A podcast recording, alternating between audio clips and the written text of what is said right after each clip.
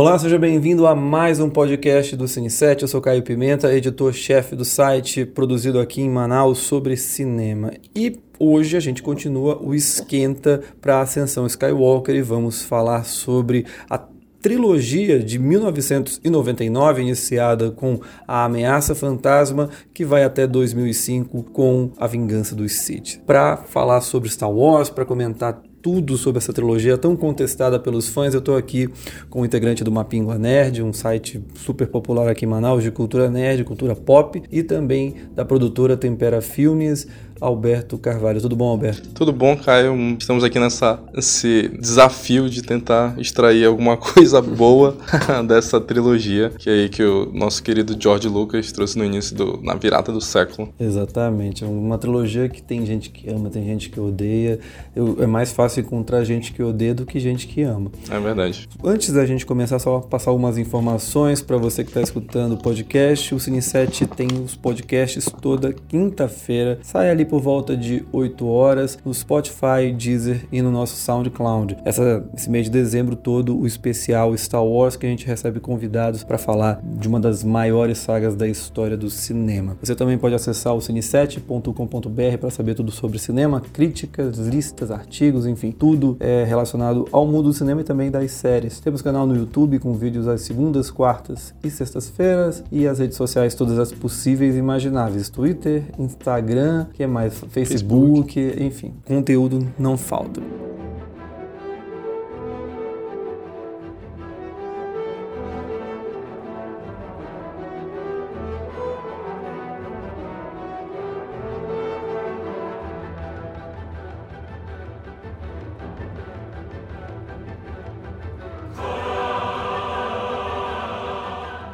Vamos então começar, Alberto. Eu queria falar contigo. É, primeiro, qual é o teu grau de fanatismo do Star Wars? Eu, eu, ele tá aqui vestido com uma camisa vermelha e que tá, é, tem uma, uma, uma, um símbolo bem grande do Darth Vader, a imagem do Darth Vader. Qual é o teu nível de paixão? Quanto você gosta da série? Acho que assim, de 0 a 10, eu seria um 7. Sete? É, porque tem, eu conheço, eu tenho muitos amigos nerds e, e, eles têm um nível de paixão pela saga muito, muito, muito maior. De saber todos os de, detalhes. De ler todos os livros, cânones e não cânones, de ter jogado os jogos, conhecer todo o universo expandido. Então, perto deles, assim, eu sou quase nada. Eu assisti todos os filmes, é, eu tento, eu tenho tenho esse apelo pelo audiovisual, então eu gosto bastante dos filmes. Uh, apesar desses três específicos que a gente vai falar hoje estarem, estarem um pouquinho fora da curva. Mas assim, eu tenho, eu tenho um apreço muito grande pela saga e por tudo que ela representa na cultura pop. E assim, vamos falando dessa saga específica dos três filmes, né? De 99, Ameaça Fantasma, depois Ataque dos Clones de 2002 e 2005 A Vingança dos Sith, que marca, mostra o, a trajetória do Anakin Skywalker Skywalker, que viria a se tornar o Darth Vader, desde garotinho, ali na, no planeta dele, Tatooine, até virar o Darth Vader, enfim, aquela figura icônica, um dos maiores vilões da história do cinema. Você acha que essa é uma trilogia subestimada ou que ou superestimada? Você acha que ela, com o tempo, melhorou? Foi que nem um vinho ou não? Continua não, ruim? Eu acho que com o tempo ela acabou indo piorando. É, mas eu acho que ela chegou num nível assim mínimo dela. Acho fazendo qualquer tipo de análise, não tem como mais piorar essa saga. Tem como a gente observar pontos positivos a partir daqui para frente, porque foi graças a elas que surgiram outros personagens que passaram a ser passaram a ser mais desenvolvidos, tiveram livros como Darth Maul, uh, o, o, Conde do Khan, que apareceram até nas animações, não é? Que todo mundo, hoje em dia, as, quem gosta de Star Wars acompanha e, e diz que, que essas, essas obras são, são, assim, são um braço da saga, da saga principal, né? Da saga canon, que deve ser acompanhado como Star Wars Rebels. E esses personagens, é, eles surgiram nessa trilogia, nessa trilogia que a gente vai discutir agora. Uh, então, apesar dos pesares, ela teve muito a contribuir assim com a saga. E eu queria saber também como é, qual foi o teu primeiro contato com Star Wars, especialmente essa essa trilogia que a gente vai debater agora. Então, assim como muitos dos meus amigos que assim nasceram ali nos anos 90, a, a gente teve o primeiro contato com Star Wars com essa trilogia. Então, eu entendo a galera que veio antes da gente, que assistiu a primeira trilogia, a primeira saga nos cinemas, ou em videocassete, ou mesmo na TV, e criou essa paixão antes dessa saga nova. Eu entendo o fato deles odiarem tanto essa trilogia.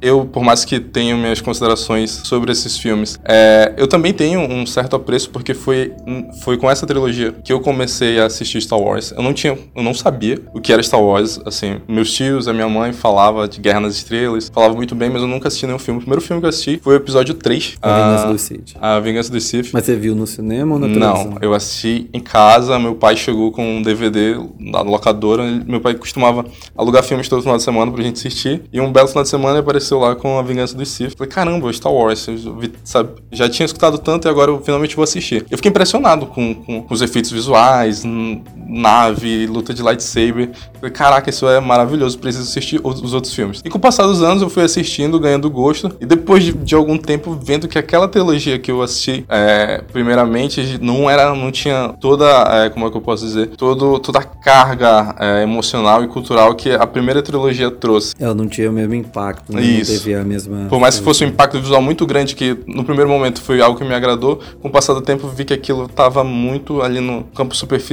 e que... A empolgação do momento, você estava descobrindo e aí você olhou, bateu aquele visual espetacular, efeitos visuais. Né? Exatamente. Né? Eu assisti, assim, eu nunca fui muito fã de Star Wars, aquele cara que conhece de tudo, sabe? Às vezes eu, eu fico até com medo de falar algumas coisas que eu falo, meu Deus, se eu falar vão me matar. Mas aí eu tava pesquisando o que, que eram os midi-chlorians, né? Que aí eu falei, meu Deus, como é que eu vou traduzir isso? Eu achei um jeitinho aqui, vou, vou dar uma lida. Se pedir pra eu falar sem, sem olhar para cá, não vai, pro computador não vai rolar não. Mas eu lembro que o meu primeiro contato foi justamente com, com Star Wars de modo geral, foi quando eu tinha 11 anos, do, foi 11 anos quando ele foi lançado em 99, o Ameaça Fantasma. Eu na época, é, em 98 eu comecei a gostar muito de cinema, é, com 10 anos me apaixonei pelo Titanic, aquele fenômeno que foi aqui nos cinemas de Manaus, ficou seis meses em cartaz, enfim. E é aquilo que eu às vezes brinco, que eu, há filmes que a gente sabe que são supra-sumos do Bergman, do Fellini, mas uhum. tem o filme que faz a gente gostar de cinema. Eu é, acho verdade. que nunca é necessariamente esses clássicos conceituais, a não ser que o cara seja muito metido. Como começa com Star Wars, com Titanic, há um tempo atrás o vento levou até o Poderoso Chefão, que conseguiu, ele, ele talvez seja o caso mais clássico, né, de filme que trilha ali o pop, mas também o sofisticado, enfim. Mas o Star Wars nunca me, nunca me, me chamou atenção. Eu vi algumas reportagens, é, algumas fotos bem bonitas dele na revista 7, que a minha tia tinha uma coleção, mas eu não olhava para a série com muito apreço. E lembro que fui assistir o Ameaça Fantasma com dois amigos meus tinham voltado de Manaus, a gente não se encontrava há oito anos, mas nossos pais eram amigos, então eles fizeram a gente ir para o cinema juntos para ver se retomava aquela amizade. Que a gente era muito amigo quando era criança, mas aí eles ficaram na Paraíba e eu voltei para Manaus. E aí depois se reencontrou, só que a gente, enfim, não manteve a mesma amizade. Mas tentaram fazer naquele dia ali, vamos fazer esses meninos voltarem a ser amigos.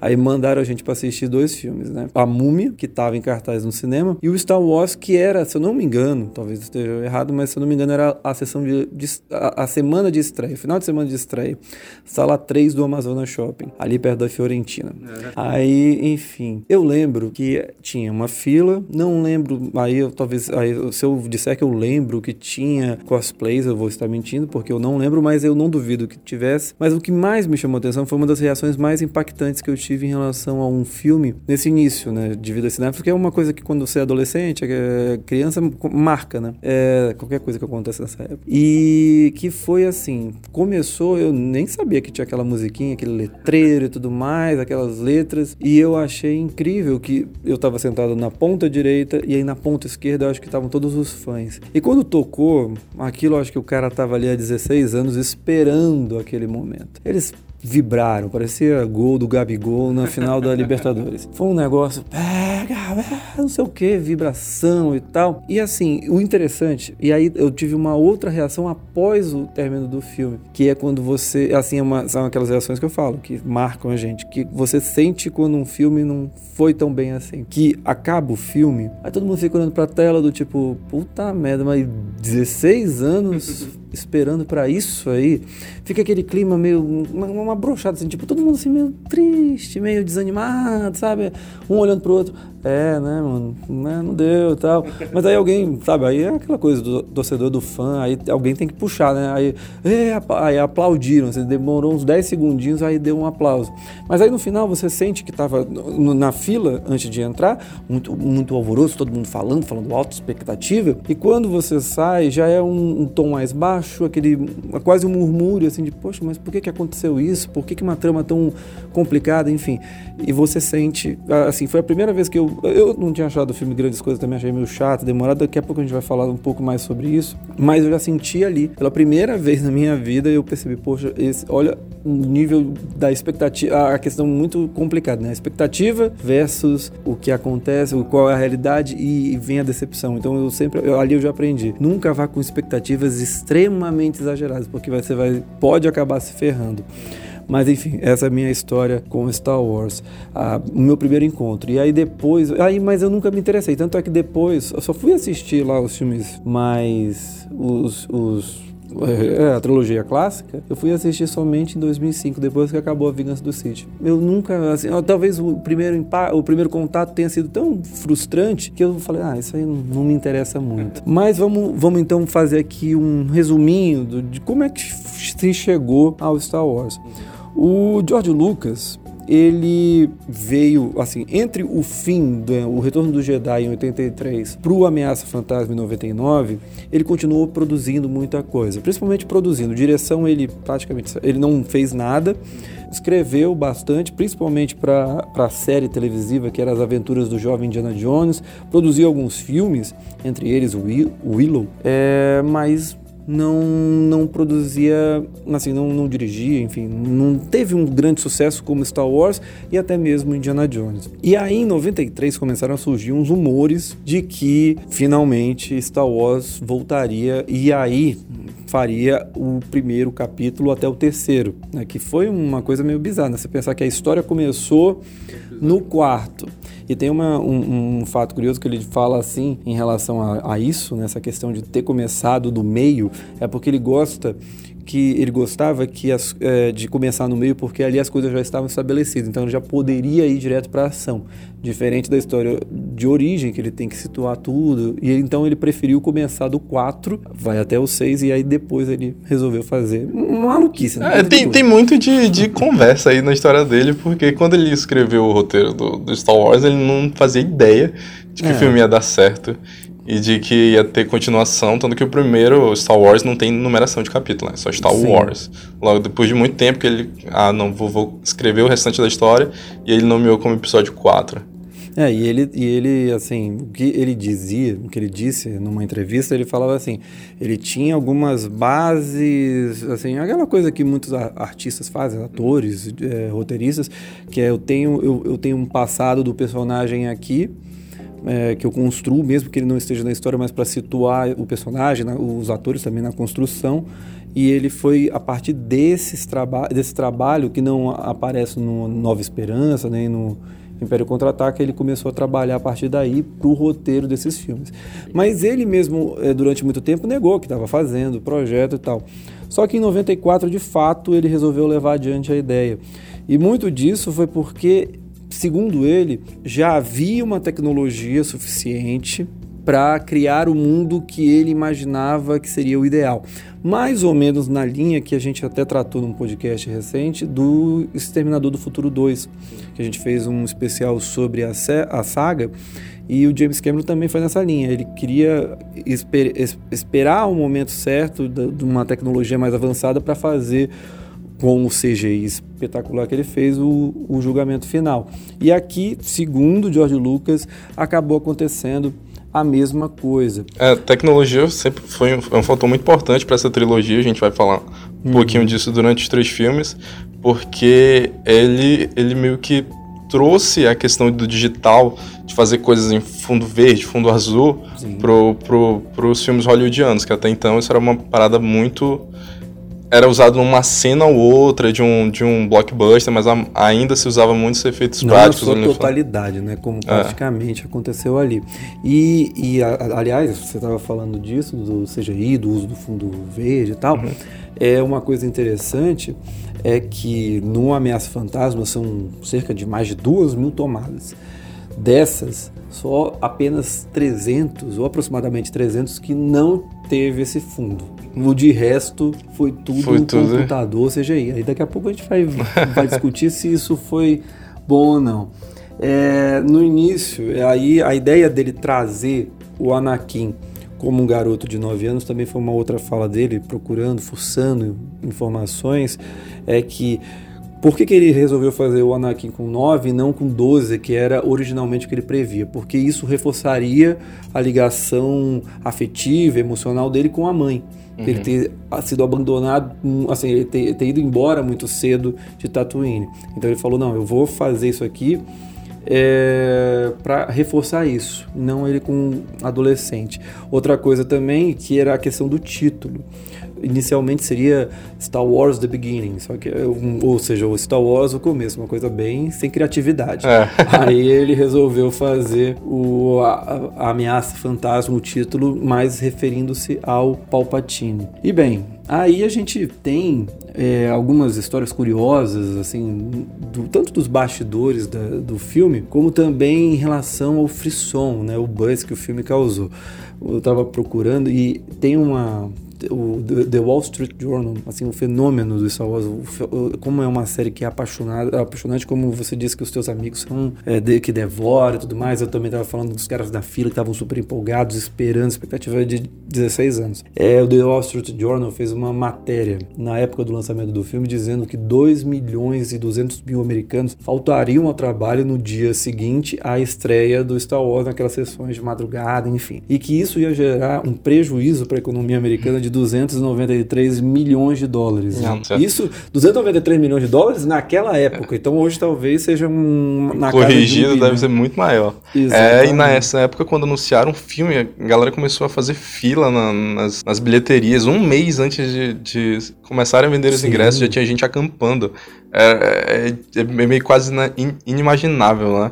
Sim. Enquanto no, na primeira saga criou-se o termo blockbuster, né? Os arrasa-quarteirões, as filas passavam. Mudou a, a história, porque ali a gente estava vivendo uma época da nova Hollywood, o George Lucas começa também, ele é dali dessa época, mas de repente os blockbusters invadem o cinema americano, enfim. É, e aí com essa nova saga, isso se repete, né? Os fãs, caramba, vamos ter toda aquela magia da saga clássica de novo. Vamos ver Star Wars no cinema. Imagina a emoção dessa galera. Depois de tanto tempo sem ver Star Wars, ver uma história nova, saber que vai, essa, essa história vai ter uma continuação, no caso, né? Tem um, pre, um prequel, né? Vai contar uhum. ali a, a história, a de, história origem, de né? origem do maior vilão da história do cinema. Então a galera pulgou muito. E eu queria saber de ti, Alberto. Então vamos começar já a analisar um pouquinho as coisas. Primeiro, a escalação do elenco. A gente tem ali desde apostas do cinema americano até nomes que não vou dizer que estavam consolidados, totalmente consagrados, mas que vinham de grande sucesso. Sim. Vamos de um por um aqui. Primeiro, o Anakin, o Jake Lloyd, que é o ator que faz o filme, e ele tinha feito anteriormente um filme clássico da Sessão da Tarde. Acho que todo mundo assistiu esse filme, pelo menos ali, que a galera que dos anos 2000, 90 acabou assistindo esse filme, porque é um filme até de Natal, né, que todo Sim. mundo assiste, que é um herói de brinquedo do Schwarzenegger, Schwarzenegger. do famoso Turbo Man. O Jake Lloyd, e assim, o, uma coisa que o Rick, Rick McCullen, né, que é um dos produtores, hoje um dos maiores produtores da, da, da história do, do Star Wars, a saga, e que estava, assim, era o braço direito do, do George Lucas, ele comentou o seguinte: ele era, ele era um bom ator, entusiasmado e energético, ou seja, o cara que tinha energia para participar e tudo mais. E o George Lucas tinha comentado que ele, assim como. Não, na verdade, quem falou essa parte de que ele era um bom ator entusiasmado foi o George Lucas. O Rick McCallum falou que ele gostava tanto de. Da, ele gostava tanto quanto o Anakin das questões tecnológicas, de, de mexer num. Assim, é o garoto que mexe em tudo com coisas, né? Que fica lá mexendo. Olha, tem um robozinho aqui, eu vou mexer. Tem um mais. fio desencapado, já quer meter o dedo. É, adora essas coisas. Tu achas que ele. Como é que tu avalias o desempenho dele? Dá pra, dá pra tentar relevar algumas coisas por ele ser criança? Ou mesmo ele sendo criança, ele vai muito mal? Como é que tu encara isso? Eu encaro só o fato de avaliar uma criança, um ator mirim, muito difícil. Porque a gente tem que levar em consideração que a criança ele não tem experiência. Por mais que ele já tenha feito longa-metragem com um ator de renome que era Schwarzenegger, é, é, não era um papel tão grande assim. E ele com certeza não sabia a carga que o personagem dele tinha. Eu acho que, assim, como um ator mirim, ele manda bem, né? Ele, ele é o, ele é um personagem enérgico da, da, do filme. Então, quando ele aparece, tá sempre acontecendo alguma coisa que ele tá correndo, ele tá fugindo. É sempre alguma coisa muito enérgica. E eu acho que ele manda bem. Eu, eu acho que de todos os problemas de Ameaça Fantasma, a atuação dele é, é a menos pior, sabe? Não, não tem algo que eu possa dizer, ah, não, aqui ele já não mandou muito bem. É, eu, eu, eu acho que assim, ele. Porque assim, ele, ele, ele tem uma questão da comparação que é muito cruel. Que assim, no mesmo ano em que a gente teve ele, o Jake Lloyd, no Star Wars, Ameaça Fantasma, a gente só é. teve um rapaz chamado Harley Joe, Osment que fez o seu sentido e é que acabou sendo indicado ao Oscar, né? Num papel, hum, assim, muito difícil. Até bem. Pelo menos do que exige em termos de carga dramática, talvez um pouco mais complicado do que o Anakin. Eu acho que até muito mais. É, Mas eu acho que tem uma questão ali, pega, é, são duas questões que pega do Jake Lloyd que eu acho que é cruel com a situação dele, que é a seguinte. A primeira, contracenar com fundo verde. Isso não só ele, como Natalie Portman, Ian McGregor, atores que já tinham pelo menos uma certa idade, já falaram, eu não gosto disso aqui. Então eu acho que atrapalha um pouco você pensar, ah, agora você imagina isso aqui, um mundaréu e tal. Pô, pro moleque de 9 anos, 10 anos, é, é um negócio complicado. Mas eu acho que mais do que isso. Por que, que o Harley Joe Osment foi tão bem no, no seu sentido, na minha visão, e o outro não consegue ir tão bem assim? Aí eu acho que é uma questão um pouquinho do, da direção de atores. Né? O George Lucas, por mais genial que seja de criador de mundos, ele não consegue fazer o. Daqui a pouco a gente vai falar do Hayden, Hayden Christensen, mas ele não consegue fazer o Hayden Christensen conseguir expressar tudo o que ele pode fazer, ou até mesmo a Natalie Portman, que também tem uma atuação meio robótica, a gente já vai chegar nela. Imagina um garoto de 9, 10 anos. É de uma crueldade. Enquanto o Shyamalan, ele sabe que ali ele tem, ele, ele precisa daquele menino e ele precisa trabalhar aquele menino para que ele dê o, o melhor dele, para que aquilo se torne crível, que o público é, é, de fato acredite que aquele menino enxerga morto, né? E que ele tá morrendo de medo. Então eu acho que nesse aspecto é que pega o George Lucas, na minha visão pelo menos, ele não tem essa habilidade, ele não é um ator, um diretor que consegue trabalhar, tirar, extrair o melhor do seu ator e acaba ficando nisso, fica muito aquém, muito abaixo do que pode ser. É, eu concordo contigo, que eu, eu creio que seja um documentário do episódio 3. Ele mostra um pouco como é o trabalho de direção do George Lucas. E o George Lucas, diferente de outros cineastas, ele não, não vai pro set é, com toda a cena montada na cabeça dele, de que cada ator vai fazer, onde cada câmera tem, tá posicionada. Ele vai pro set e filma várias tomadas de várias coisas diferentes. E no final, quando tá tudo filmado, ele vai pra ilha de edição e monta a história dele. Então, é, é isso realmente pesa quando o ator não, não. Tu não consegue extrair tudo do teu ator para aquilo que você quer. E, e eu, eu concordo realmente contigo que aí ele vai deixar um pouco a desejar. Mas aí a gente não pode botar nem tanto culpa no, no ator e mais na, na mão do diretor, mesmo que não, não conseguiu extrair lá. É, e tem também uma questão que eu acho que o, o, Anakin que se tenta construir ali é um Anakin até de certa maneira fofinho, digamos assim, né? Que eu talvez, eu não sei se aí é uma questão que eu, eu, eu acho que não era bem a pegada que o personagem precisava. Talvez um jovem mais rebelde, introver, ou introvertido mesmo, talvez fosse a pegada. Ali no filme, na verdade, se tenta fazer um jovem mais, um garotinho mais fofinho, mais legal. Tanto é que ele vira assim, umas para mim mais patéticas do filme, porque tudo bem, ele é uma criança e tal, mas assim, tem até um, assim, não, não passa credibilidade, não passa verdade. Quando ele fala, vira para Natalie Portman, primeira vez que eles se veem, eu acho, você é um anjo, ele pergunta para ela, pô, sabe? o Anakin, sabe? Um, um, por mais assim, você pode falar, ah, mas é uma criança pura, inocente. Mas criança, assim, tem a sua malícia, tem tudo mais, tem outras formas de falar aquilo, tem outro jeito. E eu acho que ele tenta transformar, às vezes, tentar dar um alívio cômico, aliviar um pouquinho por ele ser uma criança. Eu acho que nem não necessariamente aquela coisa de transformar a criança numa criança bobinha, fofinha, bonitinha. Criança, assim, essa é uma visão muito para mim tola de, de, de, de, uma criança no audiovisual. A criança pode ser esperta, assim, ela não pode, não, assim, ela não precisa ser o demônio nem um anjinho. Ela pode ser um meio termo disso Sim. com suas pequenas nuances. Aí cabe ao diretor trabalhar como a gente acabou de falar aqui. É verdade. Vamos falar aqui da Natalie Portman. Ela vinha de um trabalho que foi muito bom com o Luc Besson, que é o profissional, profissional. que, segundo o George Lucas, esse foi o papel que, ele, que, que chamou a atenção dele para que ela fosse contratada, mas também tinha feito Fogo contra Fogo com Michael Mann e Todos Dizem Eu Te Amo do Woody Allen, ou seja, trabalhou só com três grandes e de vários tipos, de, de vários estilos de filme diferente. Um francês, uma, um, e aí dois americanos, só que um na comédia e o outro na ação. Você acha que ela manda bem no filme, a Natalie Portman, ou tá não, também não funciona. Eu acho que é o problema da Natalie Portman é o personagem dela no filme. A Padme, ela é introduzida no episódio 1, uh, ah, mas ela é pouco desenvolvida. As cenas onde ela aparece são sempre cenas muito rápidas. Ela tem pouco tempo de tela para desenvolver o personagem dela, coisa que a gente já tem mais no episódio 2 e 3. Então no episódio 1, uh, ah, o que mais deixa a desejar não, não é não é a não é ela em si, mas sim a falta de tempo de tela para se desenvolver a personagem que ela vive. Sim, concordo. Acho realmente você falou tudo. Acho que é uma personagem que ela até tenta é, imprimir um carisma, uma força na personagem. Ela consegue relativamente, mas falta realmente tempo de tela.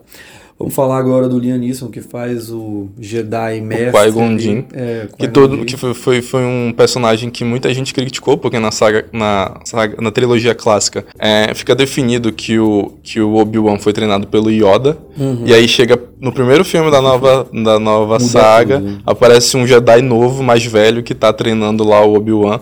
É, eles até tentam explicar isso no, no episódio 2, mostrando lá que o Yoda treina jovens Jedi, né? Então, sim. por tabela, você consegue entender que o, que o Obi-Wan foi um dos alunos dele.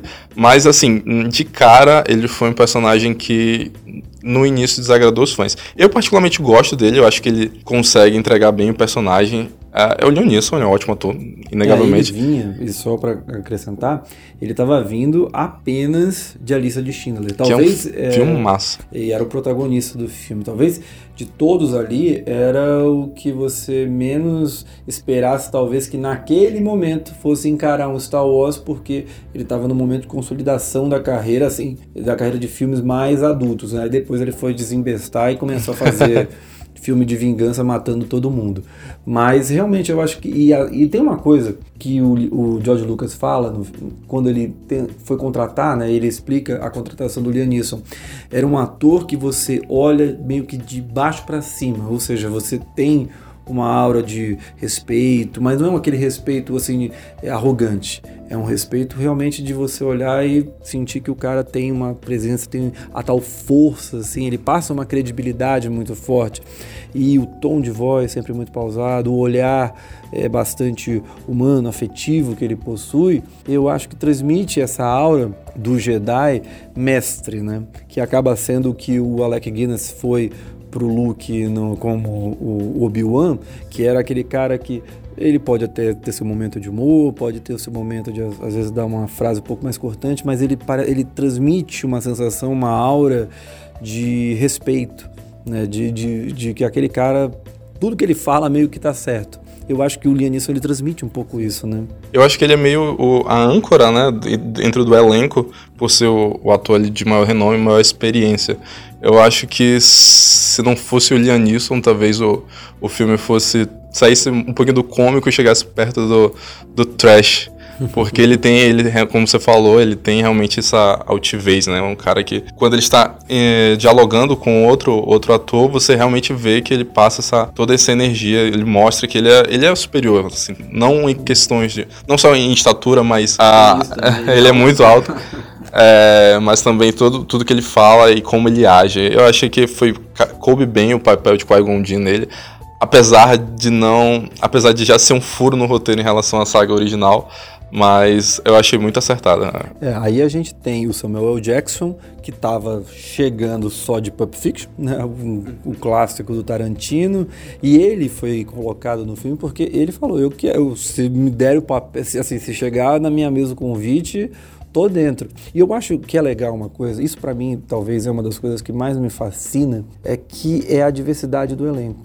Ou seja, você tem mulheres muito fortes, Leia, a Amidala, que daqui a pouco a gente vai conversar, porque infelizmente eu tenho alguns problemas com a, a, a Padme a partir do terceiro filme.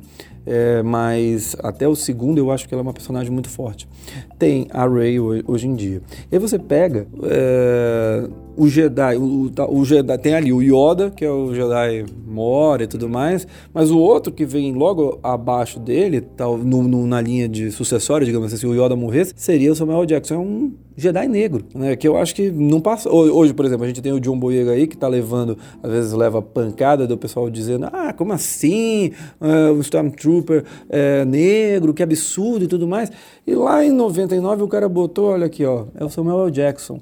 Eu também, talvez eu acho que ali o cara, pô, Samuel Jackson, do, do Pulp Fiction, já vinha também de outros filmes, não, não houve tanto uma chiadeira, um chorume. Aí como era o John Boyega, né, enfim, um cara que estava começando, mas eu gosto disso, eu acho essa diversidade. Ah, hoje você tem personagens asiáticos e por aí vai, latinos, o Oscar Isaac, de certa maneira, também E é totalmente é, não, não, sem fundamento esse tipo de alegação, porque o pessoal esquece que na galáxia ali, naquele universo de Star Wars, tem gente toda cor, tem gente azul, tem gente verde, tem gente peludo, tem gente sem pelo, então é, é, é, totalmente sem noção alguém questionar é, a cor de um personagem. Outro ator gigante que tá no filme é o Ian McGregor, que na época ele não estava começando a carreira, mas vinha só de Cova Rasa e Transporting, que era do Danny Boyle, na onde ele surgiu e ele estava num momento fantástico. E uma coisa legal do Ian McGregor é que ele estudou minuciosamente. Segundo ele, ele assistiu horas e horas e horas o Alec Guinness para e assim não só como o, o o Obi-Wan nos,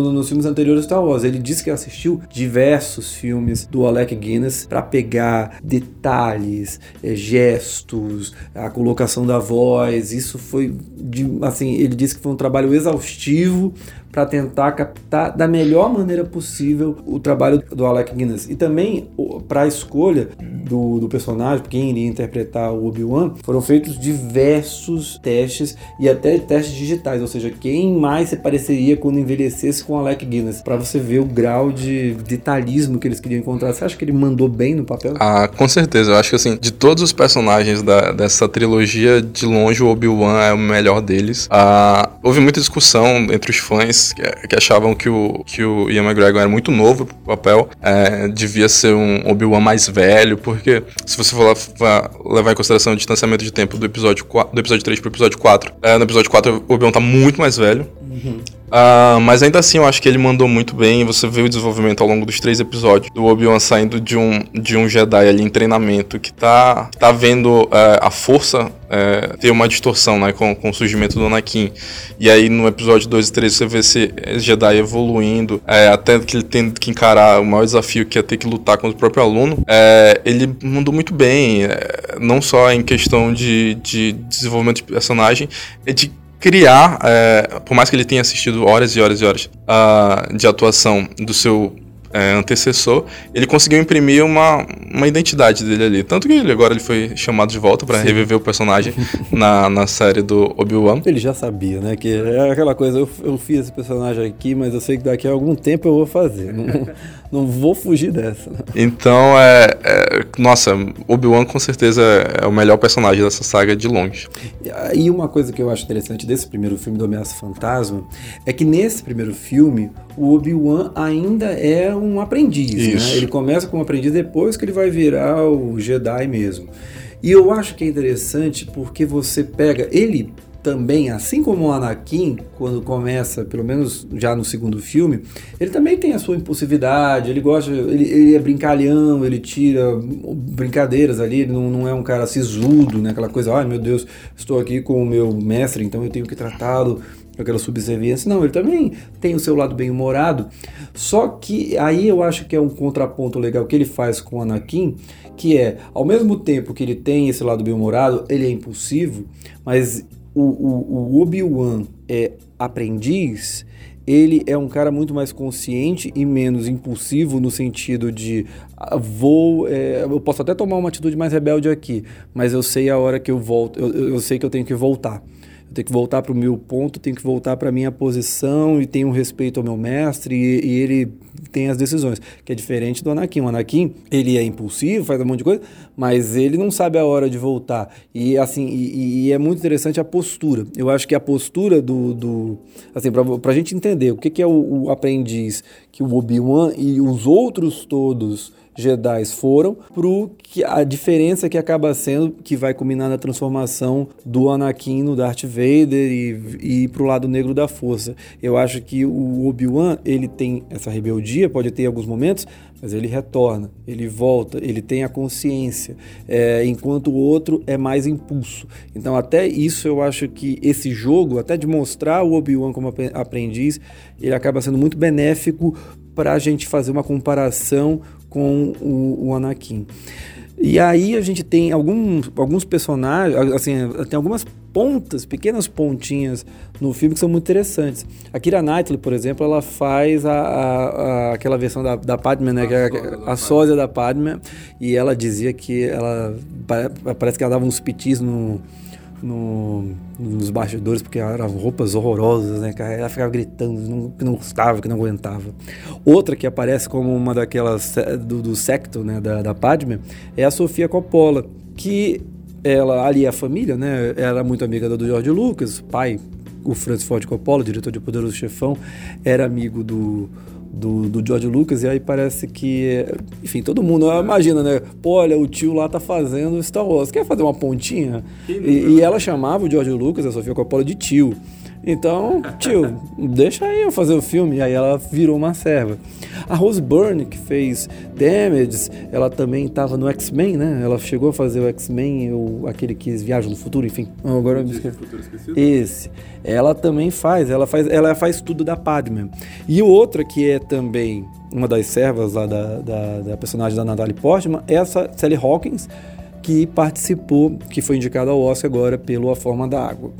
Enfim, feito esse, esse, essas pequenas curiosidades, deixa eu só te perguntar agora, vamos alguns, algumas questões relativas ao filme do Ameaça Fantasma. Tu, assim, o filme ele começa ali naquela introdução e tal, aquelas letras históricas, a trilha do John Williams. Ele começa disputas comerciais, taxação e não sei o quê.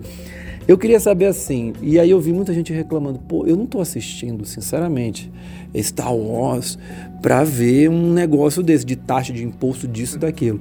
Você acha que isso foi realmente desnecessário? Ou foi uma inabilidade do George Lucas, tanto roteirista como diretor, de fazer essa história ser interessante? É, eu acho que foi uma. Eu não diria inabilidade, mas eu diria uma mal execução.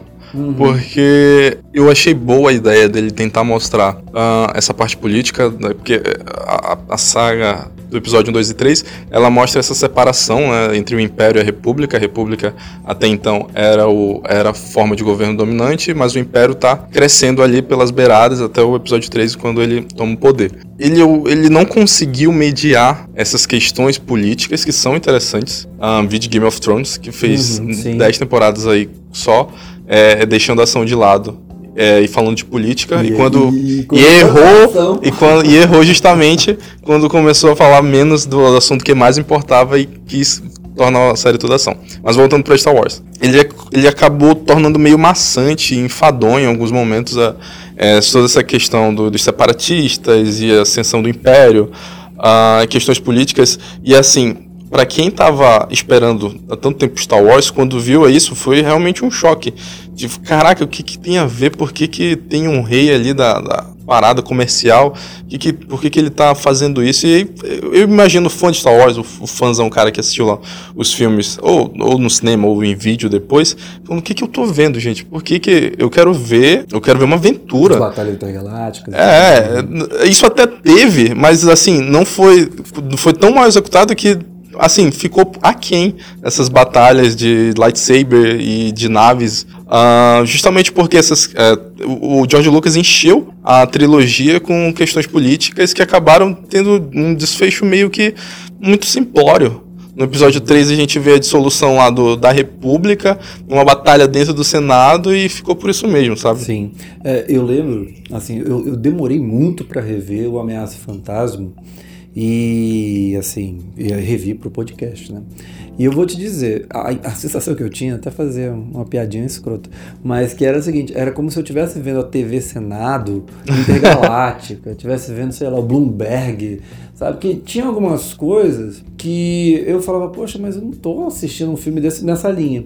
Só que hoje, aí eu fui rever o filme, eu achei que tem coisas muito interessantes ali, que acho que é uma trama que brinca, a gente até chegou a falar isso no podcast anterior, que é uma trama que tem ação, efeito especial, mas tem um subtexto político é, da, das artimanhas, e aí o Palpatine é mestre nisso, eu acho que esse talvez seja um pecado, não da, dessa trilogia, que é não explorar melhor esse jogo político, né, meio Frank Underwood do, do, uhum. do Palpatine, né? Como ele faz a manipulação discreta, tudo muito dentro da lei, meio Eduardo Cunha, Michel Temer.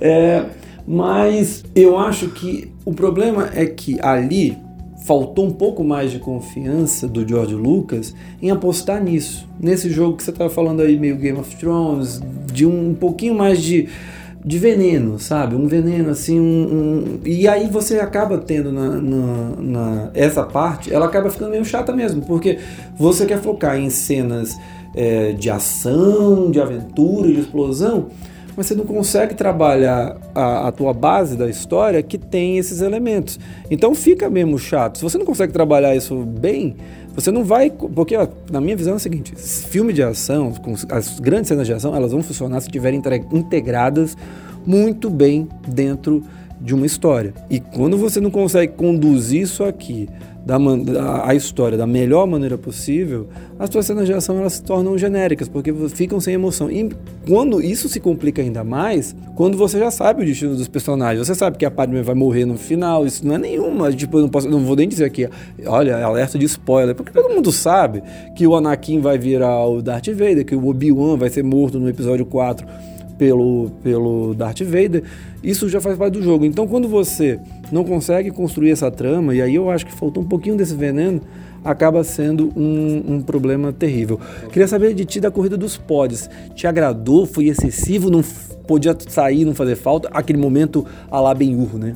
Caramba, essa cena é muito problemática porque ela tá no contexto de o, o Anakin tá, tá ali, ele é um escravo e ele tá Sim. sendo apostado e aí tu tá decidindo uma parada muito importante, tá dando na mão num garoto.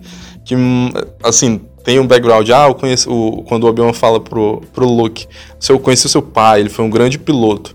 Aí tu bota ele pra pilotar pod, ao invés de pilotar Max Swing, uhum. é meio uma quebra de expectativa. Uh, ela é bonita visualmente. Uh, eu lembro que quando eu era mais novo eu tinha um PlayStation 1, tinha o jogo do, do Star Wars Ameaça Fantasma, adorava jogar. Da corrida. da corrida de pod. Mas ela, ela assim, se você for analisar o roteiro, ela não, não, não agrega em nada. Ela... É, porque aquilo que você estava falando agora, eu acho que é, é pura verdade.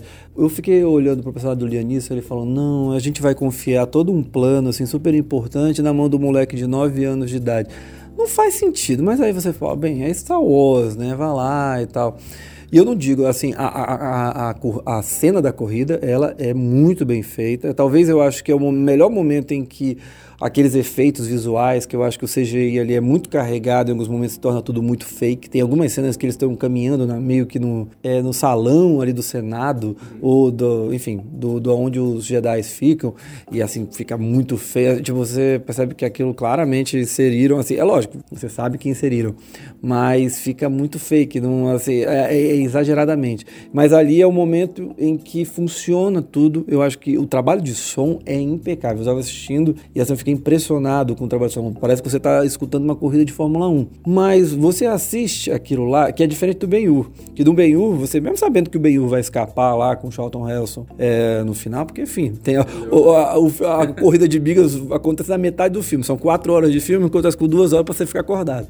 E você sabe que ele vai. Mas, mas assim, são tantas situações perigosas que são colocadas ali que você fala, ih, rapaz, pode ser que o cara dança ou que ele saia machucado ou que alguma coisa dê errado, né? Você teme. Que é diferente daqui. Aqui você tem uma corrida, ao mesmo tempo que é esteticamente, visualmente muito bonita, ela também tem zero de emoção. É, e ela tem momentos que ela podia, podia ser melhor utilizada. Por exemplo, o George Lucas fez o favor de tirar todo o misticismo do, do, dos episódios 2 e 3, criando a porcaria lá dos midi-chlorians. Tem uma cena que o, o pod do Anakin engasga no meio da corrida. Putz, era um momento perfeito para mostrar ali o nascimento, o surgimento da força no Anakin, ele usar a força para restaurar o pod, mas não, ele aperta dois, três botões, o pod volta a funcionar e ele continua a corrida. Então, é, é, sabe, essa, essa, essa, incapacidade de George Lucas de, de aproveitar as oportunidades é que me chateia. Vamos adiantar aqui, vamos pro Darth Maul. Ele é o grande vilão ou ele se tornou um grande vilão por, pela falta de outros? Vader ele prometeu muito. Nossa, você vê o trailer, caraca, o cara que tem sabre de dois lados, um sabre vermelho e tinha e ele foi interpretado por um por um coreógrafo que era era ginasta, então ele tinha umas cenas muito plásticas. Então, quando a galera viu o trailer, nossa, caramba, vai ser outro outro nível de luta de lightsaber. E o cara aparece nos 5 minutos finais de filme, morre de uma maneira tão boba. E tu fica, caraca. E assim, é um personagem que ele, ele é, o potencial dele é tão grande que ele foi trazido de volta agora pro Rebels. É, é, e na, na, série, na série animada, e o cara teve um arco super bem elaborado, ele lutou com Obi-Wan novamente. Então, para você ver como você o, o, o, o, George Lucas ele consegue criar personagens com potencial, mas não consegue desenvolvê-los. Então, é, foi um personagem que inclusive podia ser continuado no episódio 1, 2 e 3, ser o grande vilão da, da trilogia, Uh, sem que ele precisasse morrer logo no primeiro episódio, mas não foi. Ele foi usado em pouco tempo de tela e já se perdendo no episódio 1. Foi muito, muito mal utilizado. Eu acho que o Darth Maul, ele, ele aí que eu, eu acho, né? Ele ao mesmo tempo é um grande vilão porque ele quando aparece ele tem uma presença, né? O rosto, aquela maquiagem incrível, enfim, tudo funciona muito bem, né? Ele é uma figura imponente, né? Ele não é forte, mais agilidade, a questão do sabre de luz, né? São duas pontas, a gente quase não via muito isso nos outros filmes. Não viu, foi a primeira vez. Foi a primeira vez, exato. E, e, quer dizer, aquilo chamou a atenção. E ele era, você realmente sentia medo. Acho que a, esse que era a, a, grande tacada. Você sabia que na hora que aquele cara aparecesse, alguma coisa ele ia fazer perigosa. É, o que colocasse os personagens em risco. Mas ao mesmo tempo, eu acho que era um, assim, ele funciona muito bem no filme pelas próprias falhas do filme. Ou seja, é, eu lembro que quando eu assisti o filme, quando eu era moleque, e isso aconteceu comigo agora, reassistindo o, o Ameaça Fantasma, a sensação que eu tenho é que o filme está tão num, num, ritmo morno, vai num ritmo de banho-maria, que você vai assistindo assim, ah, legal, uma ceninha de ação ali, outra a colar, mas o, o filme não empolga, que quando ele surge em cena, especialmente né, na cena final do confronto ali com Obi-Wan e o Lianisson, o negócio, assim, atinge um ápice que você fala, era esse o filme que eu queria ter assistido desde o começo. Que é lógico, que ali tem a luta é, grandiosa, assim, você tem os contextos políticos que são importantes para o desenvolvimento de toda a trama, mas ao mesmo tempo também tem a cena de ação. E ali é, aí é que eu acho que casa bem o ritmo da história, porque você sabe que ali vai acontecer a tragédia, porque tem que acontecer do Obi-Wan treinar o Anakin. Uh, então eu acho que funciona também até pela própria falha do filme. As coisas estão tão em um ritmo lento que ele chega e acende demais. Provavelmente a melhor coisa do filme, eu acho, do episódio Sim. 1 é esse, essa cena final da luta. Do, e, do Obi-Wan Qui-Gon com Darth Maul. E você falou dos midi-chlorians, eu, eu te juro, eu, eu, eu tô sem uma opinião formada sobre o assunto, só acho meio estranho o surgimento assim do, do, do Anakin meio Jesus Cristo, sem sem um pai, a mãe que, enfim, que que você, qual é a sua opinião sobre o ó, só para dizer, o que, que são os midi-chlorians, porque eu falei que eu tinha, eu tinha tá, tá escrito aqui. Os midichlorians são micro-organismos, diga se eu, se eu estiver errado, pode me corrigir. São micro-organismos existentes dentro das células capazes de fazer a conexão com a força. Porém, somente algumas pessoas são aptas para fazer essa manipulação. A crítica que se fazia na, na época em relação ao filme é que tirava aquele, aquela coisa espiritual. Sim. Né, que era aquela coisa meio que não se explica, mas que você só sente. Você acha que é nessa linha os midichlorians eles, eles acabam tentando achar um ar científico para um negócio que não precisa necessariamente? Exatamente, é exatamente isso. Uh, enquanto a gente vê ali a força como essa, essa energia mística que envolve o universo, que aproxima Star Wars da fantasia, por assim dizer, é, George Lucas talvez, não sei por qual motivo, quis aproximar da ficção científica, talvez, e criado um conceito é, para a força que é totalmente necessário, porque a, a, o conceito da força enquanto uma energia energia religiosa transcendental, transcendental né? é algo quase que, que religioso é, os midichlorians não, não, não, vão agregar em nada para a história naquele momento. Uh, tanto que eu vi um colega bagunçando aqui que quando o Anakin é, perde braço, perde perna no, no, na luta final, ele perdeu metade dos midichlorians dele ali. Ele, ele deveria perder, não, não deveria, o Darth Vader não deveria ser tão forte quanto ele é. Uh, mas foi um conceito que o, que o, que o George Lucas botou meio sem saber para onde ia. Sim. É, eu acho que aí tem aquela coisa, enfim, aí filosofando, né? Que é uma coisa que é legal da humanidade, da gente tentar descobrir o porquê que a coisa acontece, né? Que é o que faz a, a vida, é, você ter a ciência, a tecnologia e tudo mais. Só que eu acho que algumas questões, e eu acho que é por isso que a força tem esse é uma coisa meio enigmática, porque ela trabalha com algo que você não está vendo. Assim, é tudo assim, é, é, a, é, a, sua crença como espectador de cinema de estar sentado assistindo uma ficção científica, uma fantasia. E aí até essa questão, né? É, é uma fantasia. Então, tipo, a força que existe em mim, em você, ou no, na Ray, ou no Luke, quer dizer, é, é, eu acho que quando ele coloca esses midichlorians, ele é aquela coisa, quero dar um sentido àquilo, para não ser uma coisa abstrata. Mas talvez esse abstrato é que faça com, é o que acabou fazendo com que muita gente goste da série, porque cria, você começa a criar, aí vira, pode virar aquela fanfic, enfim, mas você começa a criar as suas teses, as suas teorias, e eu acho que na vida, de modo geral, há um grau de misticismo, há um grau de, assim, independente se você é religioso ou não, se é ateu ou não, tem certas coisas que você pode tentar explicar da maneira mais lógica, razoável do mundo, mas você, no máximo, mas no mínimo a gente tem que parar e falar, puta, isso aqui é uma loucura, cara. Assim, por mais que você explique as razões. Eu acho que quando ele tenta fazer isso, ele cai nesse, nessa questão, que é incrível do ponto de vista científico e tudo mais, mas que é, eu acho que é, acaba tirando esse, esse, esse, essa característica que a gente também gosta, que é o aspecto do mágico, do fantástico, que pode acontecer. Eu acho esse teu pensamento muito legal, mas sabe qual é o problema? É que ele colocou isso num episódio 1. No episódio 4, 5, 6, a gente não vê ninguém falando de midichlorian. Então se ele botasse isso à frente, numa história mais pra frente, onde se tá estudando a força, acho até que faz sentido. Mas numa história que antecede uma saga que tu já estabeleceu que aquilo é algo místico, não, não faz tanto sentido ter, ter um conceito científico antes e depois se perder. O que eu acho que bate nessa questão que é a obrigação de ter que explicar. Uhum. E, e, ali faltou, acho que talvez uma mãe, uma, uma, uma capacidade ali de entender que não, cara, isso aqui é o charme do negócio. E agora, é claro, as pessoas devem estar falando, porra, mas eles estão falando de ameaça fantasma e não vão falar do Jar Binks? É claro que nós vamos falar do Jar Binks, mas eu queria pegar por um ponto de vista que eu vi no HuffPost Brasil, que eu achei muito interessante, que é o seguinte, é, segundo o HuffPost, é, por toda essa febre que o Star Wars virou e tal, ele meio que consolidou alguns elementos da cultura pop hoje que estão muito presentes.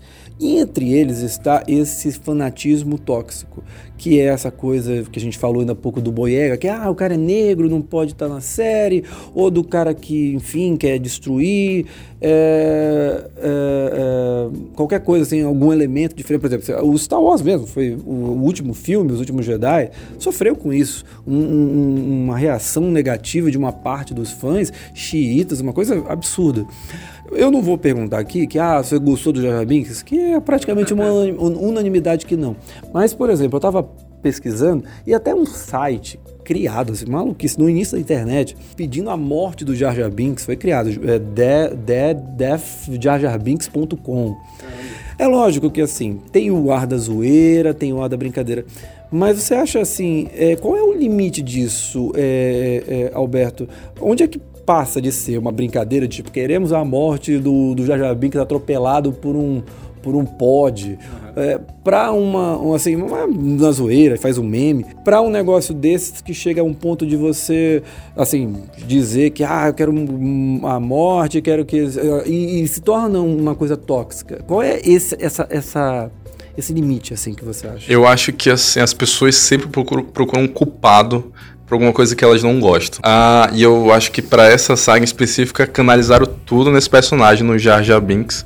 Então assim, todo aquele ódio que que ah, Star Wars não né, não, não foi aquilo que eu que eu que eu esperava, preciso dar um culpado e culparam aquele personagem. É, eu acho que isso é muito ruim uh, ah, para nós, enquanto sociedade, é tentar crucificar, um, mesmo que seja um personagem que, que, esteja só no campo da ficção, uh, porque isso, isso é meio que um reflexo da, da, da nossa vida no mundo real. Eu entendo que o personagem é, não é. O personagem é ruim, é, é que inegável isso, ele não acrescenta em nada pra é, história. Ele, ele, ele, é um alívio cômico que ele acaba atrapalhando. Atrapalhando, a, exato. Porque tem algum momento que pede um pouquinho mais de concentração no drama, pelo menos é a minha visão. Pode discordar, mas quando aí ele insere um negócio ali engraçado, até a própria. algumas escolhas, a escolha da voz do personagem é extremamente irritante. Ele está sempre caindo. É... Toda vez que ele aparece, ele está tropeçando, caindo em cima de alguém. Tem até um momento que, que tem uma brincadeira até ridícula, assim, de peido, né? Que uma, um camelo, um burro, sei lá o que que era, acho que é um camelo peida e ele fica lá, até isso tem, assim, eu ficava olhando, meu, não é possível que, que alguém tenha falado, não, isso aqui é uma boa ideia, né? É, e, e, esse, e, esse, personagem era pior, ele tinha um. Ele foi concebido quando o projeto estava em pré-produção, ele ia ter um bichinho de estimação, Sim, que era um. cachorrinho, né? Imagina. Imagina como seria isso com, com o parceiro dele. Ah, mas eu, eu acho que, infelizmente, até a gente conseguir ascender como humanidade, sempre vai ter esse, esse personagem em qualquer obra de ficção que vai ser o canalizador do ódio das pessoas, sabe? Ah, às vezes pode não ser o. não ser um personagem do filme, o diretor, o ator. Ah, Uh, mas a, a gente sempre vai querer dar, botar culpa de algo num, num ponto específico. Sim. Ou seja, pessoa, seja uma minoria. E isso, isso eu acho que tem que ser observado com calma. Se você faz isso, você devia olhar para si mesmo e pensar: será que realmente essa pessoa merece todo esse ódio? É, será que não, não, basta a gente olhar com outro olho, com outros olhos, ver um ponto de vista diferente e talvez achar, ah, é, tá, ela não é um bom personagem, mas eu não preciso odiá-la tanto desse jeito assim, Sim. né? E tornar é. isso uma grande coisa. A gente uma vez, acho que foi a Suzy, Suzy Freitas do Cine 7, ela escreveu uma coisa interessante. Ela fez um artigo mostrando como as fandoms, né, elas são capazes de mudar positivamente, né? Esse é um caso negativo, mas também tem um lado positivo, né? Uhum. Você pega a Ray hoje ser a líder, a protagonista. Você tem ali os fandoms que pediram e tal. Sim. Enfim, tem, tem muitas coisas boas. Mas esse caso do Jar Jar Binks é lógico, a gente volta a dizer, acho que é muito claro. É um personagem muito ruim, tanto é que depois ele acabou sumindo. Mas eu acho que foi se levando a um, a um, ponto, assim, que é lógico, a gente pode dizer, ah, talvez a gente esteja exagerando, tenha muita zoeira. Foi muito mais na zoeira? Pode ser. Mas eu acho que foi. Eu concordo com esse texto do HuffPost Brasil, que começa, foi ali, ó. Ali tava uma sementinha do ódio que hoje a, o Boyega enfrenta, que a Daisy Ridley uh, inventa, e, enfrenta e por aí vai. Só para concluir aqui, o Ameaça Fantasma, o filme foi indicado em quatro categorias do Oscar em 2000, perdeu todas pro Matrix, mas mesmo assim faturou um bilhão de dólares de bilheterias ao redor do planeta. Vamos agora para o ataque dos clones.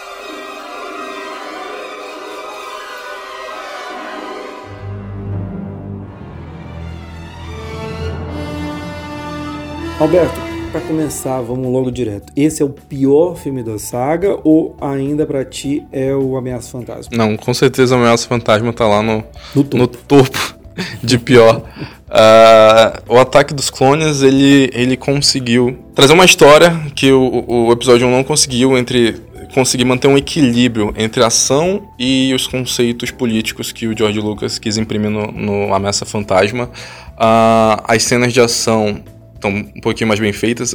A cena final de batalha dos Jedi com, com ah. os alienígenas é muito ruim. É aquela lá, a, lá gladiador. É, que vai todo mundo, ao invés de todo mundo cercar, todo mundo entra no, no, no meio do campo de batalha e vai lutar que nem maluco. Sim. Como se não tivesse nenhum tipo de treinamento antes. Mas eu acho que ele, ele, ele. Eu, inclusive, acho que ele poderia ser o primeiro filme. Com mostrar um pouquinho mais desses conceitos. Uh, essa, esse, esse conflito entre o, entre o Senado e a, entre a República e o Império, uh, porque esse, esses conceitos políticos que a gente comentou ainda há pouco, eles são muito melhor desenvolvidos uh, e num ritmo muito, muito em maior equilíbrio com, com a ação. Então acho que se ele tivesse pegado esses conceitos jogado no primeiro filme e trouxe, e, sabe, tentado resumir toda aquela aquela todo aquele arco do, do, do Anakin uh, e toda aquela parte lá em. Tatooine. Não é Tatooine. É em Jakku. É Jakku? Não lembro o nome do planeta. Nabu. Nabu. Em Nabu, uh, eu acho que o, o episódio 1 teria sido melhor desenvolvido. É, eu, a minha visão sobre esse filme é que eu acho que ele é o mais insosso. Assim, não, eu acho mais chato mesmo uma ameaça fantasma. Uhum. Só que eu acho esse mais insosso. Parece, a sensação que eu tenho às vezes é que as coisas não evoluem. É lógico, eles mostram, por exemplo, o nascimento dos Storm, Storm, Stormtroopers ali, né? Você começa já ali já toca um pouquinho da marcha imperial do Darth Vader, tem o Boba Fett, tem que mais, é, alguns alguns elementos que a gente Sim. vai ver da trilogia clássica, algumas respostas por ali. Só que eu acho que o grande problema do filme é que parece que há um, uma sensação de que as coisas não evoluem a um ponto de que vai para ajudar na história seguinte. Ele não deixa bons ganchos. Entendi. A sensação que eu tenho. Então acaba assim, por exemplo, você tem aqueles momentos horrorosos, talvez piores do que o Jar Jar Binks, entre a Padme e o Anakin ali, aquele Ah, namoro- que- namorozinho, aquela, aquela, aquela a frase ridícula da areia, né? Aham. Que a sua. ah, ah, ele começa a falar da areia, porque a areia é áspera e não sei o que, aí depois ele começa a falar dela, que a, a pele dela é incrível, enfim, uma coisa horrorosa. Ah, e aí você tem, ao mesmo tempo, a história do Obi-Wan descobrindo esse exército dos clones e tudo mais, só que parece que são duas coisas tão paralelas assim, você tem menos linhas narrativas do que no outro filme, mas que não se conectam muito bem o tempo inteiro. E só vão se conectar ali pro final, que é quando o filme dá até um pouco da subida. Eu acho que a impressão, às vezes, positiva em relação ao filme, ou menos pior do que Ameaça Fantasma, pelo menos na minha visão, é que o final ele é um pouquinho mais bem encaixado, assim, eu acho que funciona um pouquinho melhor. Eu sei que a gente tá divergindo, mas não tem problema, assim que é legal, Aham. o, o- o embate. Mas eu acho que funciona melhor porque ali as tramas meio que se convergem, se encaixam. Mas ainda assim me dá uma impressão que é um filme que parece que não sabe para onde ele tá indo. Ele tá querendo olhar muitas coisas, ele tem momentos importantes.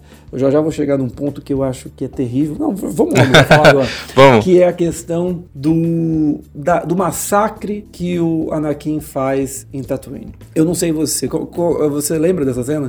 Que Mais é- ou menos. que é quando ele, Ele encontra a mãe dele, a né? mãe, E a Isso. mãe morre e tudo mais. Ali tem um problema terrível, que é o Ha- Ha- Hayden Christensen, que é um ator que, assim, coitado, tenta. Você percebe que ele se esforça o máximo que ele pode. Ele tá ali tentando entregar o melhor da, da, assim, melhor que ele pode, mas não consegue. Ele não consegue dar a carga dramática. Eu fico pensando tem um Leonardo DiCaprio, um Eduardo Norton, qualquer um outro ator, assim, ali no- naquele papel entregando aquele momento. Eu acho que ali a gente teria uma dimensão muito grande. Inclusive, o Leonardo DiCaprio era, era um dos cotados Cotado, ser né? o Anakin, só que Tudo ele, bem, com né? problemas de agenda ele acabou não É, ele aceitando tava vindo do Titanic e tudo mais. Mas aí, pra mim, é pior ainda o momento seguinte, quando ele sai da cabana lá, onde a mãe dele tá, da casa, enfim, onde a mãe dele tá presa, ele acabou de vê-la morrer. Ele sai. E aí tem um momento que eu tava até pensando hoje, é, Breaking Bad, por exemplo. Tem muita gente que diz que o momento em que o Walter White, ele, assim, tem, é, tem gente que se divide, que diz assim, Walter White virou de uma vez por todas aquele monstro para uns quando a Jessica Jones lá, que é a namorada do Jesse, morre engasgada, ele, olha, olha e não, não faz absolutamente nada. Tem gente que diz ali já era, aquele cara antes e tal, bonzinho, já acabou. Ali nasceu o monstro Walter White. Outros já dizem, na cena que é mais gráfica, que é a cena em que ele, no final de um episódio lá, o cara tá deitado no chão, tá em cima do cara, ele dá um tiro, um baço no, na cabeça do sujeito e mata o cara. Aí tem gente que diz, é ali, não tem mais pra onde correr. Pra mim, o Anakin teve sempre essa coisa, ele é impulsivo, ele é o cara que faz aquilo que o, o Obi-Wan é, não quer, mas. E assim, ele não volta, ele não pede, pô, foi mal aí, eu realmente. é, enfim, é, passei dos limites, estou aqui. É, ele é impulsivo mesmo, tem essa coisa da raiva, enfim, mas que dava para trabalhar. Mas a partir do momento em que ele sai daquela cabana, olha para as pessoas em volta e mata quem tá a esmo ali, eu não eu quero nem saber. Vocês mataram a minha mãe, ah, mas eu tô aqui passando, não interessa. Mata todo mundo, ele faz um massacre, ele Sim. mata e assim, deixa muito claro. Ele depois fala até pra Padme que ele fala: ah, matei mulheres, matei crianças. Só que o filme, ele não mostra isso. Ele, ele mostra ele primeiro pegando sabre de luz, ele dá um golpe num, golpe no outro e corta. É lógico, não daria para mostrar ele matando uma criança, cortando a cabeça, meio Deadpool. Evidente que não, a pegada é outra. Porém, ali é o momento chave, ali é o momento crucial para você tratar em um, um 10 segundinhos. Sim. Até porque eu acho que imagina a cena, aí eu fiquei pensando, cara, imagina essa cena, ele faz todo faz tudo, mata, tá, e é uma região meio de, deserto, escura. Imagina, e só com umas fogueirinhas iluminando assim. Imagina ele um pouquinho mais distante, olhando para trás e vendo o que ele fez num silêncio. Bastava isso. Seria uma cena que você fala, cara, mudou tudo aqui. Porque é o momento de virada do personagem, né? Exato. né? Ele tá deixando de ser. Ele, tá, Depois... tá, ele deixa de segurar e agora ele se entrega totalmente ao lado negro da força. E, e, o filme trata isso assim. Pum, aí no máximo ele chega depois, ah, como um cãozinho arrependido, puxa vida, eu matei mulheres e crianças. E aí depois ele fica trabalhando aquela angústia, como. Assim, depois, tanto nesse filme, no Ataque dos Clones, quanto no. no A Vingança do Sith. Mas aí eu falo, cara, me desculpa. Tu já virou o Darth Vader lá atrás, nesse momento, que passou 10 segundos e o cara não quis mostrar porque a censura é 12 anos, a gente queria fazer um, negocinho mais simples, mas era ali, ali. E eu acho que o filme faz um negócio um, um passant. Para mim, esse é o maior pecado do filme. E eu acho que isso é, é, é, é, terrível, porque é o momento da transformação, é o momento chave. Tanto é que esses momentos que eu falei do Breaking Bad, eles são feitos e você dá tempo à cena a cena respira. Né? Você pega a cena da Jessica Jones lá morrendo, demora quanto tempo aquilo lá? Um minuto e meio? Por aí. Um minuto. A outra do cara mate... começa uma cena de ação ali, quando ele dá o um tiro na cabeça. Mas quando ele dá um tiro na cabeça, logo depois é, é close no Jess, é close no, no Walter White, e ele já transformado. Aqui não, é tipo, ó, dá umas duas, dois sabres de luz ali, pronto, e acabou.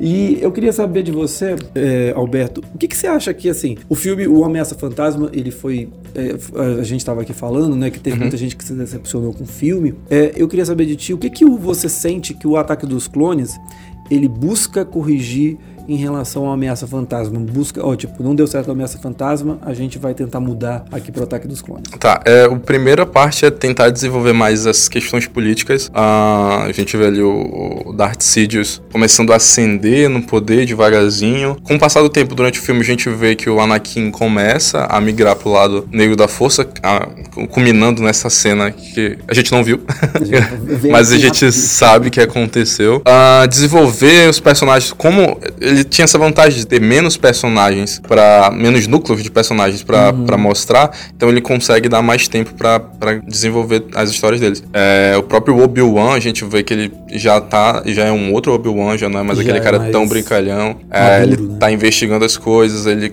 vai conhecer lá o, o, os clones, né, que futuramente vão virar os Stormtroopers. É, então, por ter menos personagens e com, ele consegue desenvolver melhor esse, eu acho que isso é, isso é a grande melhora do episódio 1 pro episódio 2. Ainda tem os problemas de sempre, de, sabe, oportunidades desperdiçadas, como uma luta do Obi-Wan com o Jungle Fett, que, tipo, você tá vendo a luta de um Jedi com um cara que não é Jedi. E o cara que não é Jedi tá dando pau no, no, no que é Jedi. Então, porra, você tem ali um, tem uma batalha muito boa para dar mais tempo de tela. É, é, o pai do Boba Fett, um personagem que, que assim, por mais que Sim. não tenha muita importância na primeira saga, foi um personagem que entrou na Super cultura pop. Né, é, vendeu mais boneco do que deve ter vendido do Luke, provavelmente. Sim. E ali ele, o pai, ele vê o pai morrer na frente dele e o personagem some, sabe? Não, não teve, você não tem nenhum cliffhanger pra, uma, uma saga futura. É, mas ainda assim a gente consegue ver essas questões sendo bem melhores trabalhadas. Eu acho que isso é, é eu acho que é a grande vantagem do, do episódio 2 pro episódio 1. Um. É, e, e, assim, também, pegando aqui alguns dados, era a questão assim, o Jaja que a gente falou também, é deixado praticamente de lado, ele aparece em duas, três cenas, é, e aí no último filme ele aparece em uma, rapidamente, mas ele até tem uma importância nesse, nesse segundo filme, né? ele fica no lugar da Padma, mas é, é, um retorno às origens também, eu sinto isso, porque, por exemplo, o R2-D2 e o C3PO sempre foram os alívio, alívios cômicos, né? Sim. E enquanto no primeiro filme ficou na mão do Jar Jar Binks. Então, no, ah, Ataque dos Clones, eles reto retomam esse protagonismo tem, do, do, de ser alívio cômico. Você tem alguns elementos que vão culminar lá na, na trilogia clássica, que é a do Boba Fett, como é que ele se se, se torna o personagem, né? como é que vai, vai mostrar a raiva que ele tem do Obi-Wan. Você tem os, os Stormtroopers com a questão dos clones ali. E a gente também tem algumas lutas bem interessantes, pelo menos, mesmo que não leve muito a lugar nenhum, o, o, o Conde Dukan, que é interpretado pelo Christopher Lee, contra, o Yoda. Yoda, que é uma luta bem legal ali, né? Que a gente, talvez, se eu não me engano, me corrija se eu estiver enganado, mas é a primeira vez que a gente vê o Yoda como lutador, né? Tipo, briga. É, a gente tinha um problema no, no, no Ameaça Fantasma que o. Vou abrir até um parênteses aqui. O Ataque dos Clones ele é muito importante para Hollywood pelo seguinte fato. Quando o George Lucas estava rodando o Ameaça Fantasma, ele fez, ele filmou o filme todo em película. Então ele tinha muito trabalho de converter a película pro digital para se fazer os efeitos e depois voltar pro, pra película para ser reproduzido. Então ele falou: "Eu vou filmar o Ataque dos Clones todo digital". Isso na época era uma parada muito contraditória em Hollywood. Tem um documentário muito bom chamado Side by Side de 2012, ele é apresentado pelo Keanu Reeves, que ele mostra é, essa, esse dilema em Hollywood, que tem diretor tipo Christopher Nolan, que é apaixonado pela película e ele só filma em película. Tem outros diretores, como o David Fincher, o James Cameron, o David Lynch, que a, é, abraçaram o digital. E ele mostra lá um trechinho que o Ataque dos Clones foi, o primeiro filme em um blockbuster uhum. a, a, filmar todo em digital. Ele, o George Lucas foi bater na porta da Sony, falou: ó, a gente vai ajudar vocês a desenvolver uma câmera pra gente em digital, porque eu quero rodar o meu próximo projeto em digital. Ah, e aí, quando saiu o filme, um monte de gente especulou e disse: ah, não, você, você tá, tá mentindo, você filmou em película e converteu pro digital. Uh, mas aí você vê nos bastidores que ele realmente usou uma câmera da Sony, que era todo digital. Foi o primeiro filme filmado em Full HD que a gente conhece hoje, como 1920 por 1080. E isso foi importante porque outros diretores viram o que era possível ser feito com, com digital e começaram a fazer filmes em digital. O Robert Rodrigues só fala que o Sicily só foi possível Sim. ser filmado porque o George Lucas mostrou que dava para fazer filme em todo digital. E isso foi, foi muito bem utilizado no Yoda, por exemplo. No primeiro filme, Não é essa Fantasma, a gente tem poucas cenas do Yoda e geralmente ele paradinho, falando. Ainda assim, é meio estranho os efeitos. Uh, e já no segundo, não. A gente vê uma luta de sabre de luz dele com Sim. o Conde Dukan, de, pelo menos uns 4, 5 minutos de tela, com ele todo digital. Então, é, é, muito, é muito legal a gente ver esse, esse desenvolvimento de tecnologia assim, de um filme pro outro, é, que a gente viu, por exemplo, só em O Senhor dos Anéis. Foi do, do, foi do Gollum, que não aparece, não, não aparece na Sociedade do Anel e já aparece nas duas torres. E eu lembro, assim, você estava falando dessas evoluções tecnológicas, eu lembro também, agora eu estava lembrando do, da reação das pessoas. Assim, o, quando eu fui já assistir o Ataque dos Clones, aliás, eu fui no Cinemark aqui do Estúdio 5 em Manaus, que já fica numa. Agora, na... porque na época muita gente ia para lá porque era um cinema que tinha essa característica de arquibancada e tal, uhum. que hoje já tá na região centro-sul ali, tem um monte. Mas eh, a, o, o, eu fui no Cinemark e já tinha menos gente. Mas a, não tava lotado, como foi o Ameaça Fantasma. Mas mesmo assim, quando teve a cena do Yoda, mesmo o cinema que não tava cheio, o pessoal se levantou, porque era uma coisa que realmente o fã, aquela galera tava esperando. Tem também a cena que o Anakin perde o braço, né? Ali, ali eu acho até chocante, assim, eu não imaginava que ele perderia ali o braço. Ele poderia perder em outro momento, eu não, não, imaginava isso. E, assim, é, uma coisa que eu acho que acaba afetando um pouquinho lá na frente do. Só para falar dessa questão mais política, que eu acho também que o jogo que o Palpatine vai fazendo, né, é, ainda dentro de uma certa legitimidade, ou seja, nós estamos ameaçados, me deem mais poder para eu ser o chanceler supremo e tudo mais, e ele costura aquilo muito bem. Eu sinto às vezes uma falta de, puxa vida, eu queria ter visto mais essa história um pouquinho aqui, eu sinto essa falta. Mas aqui, em alguns momentos desse filme, é, se insinua que há uma aproximação entre o Anakin e o Palpatine, que não é uma assim, quando eles se encontram pela primeira vez no filme, a gente descobre que na verdade eles já tinham se visto algumas outras vezes.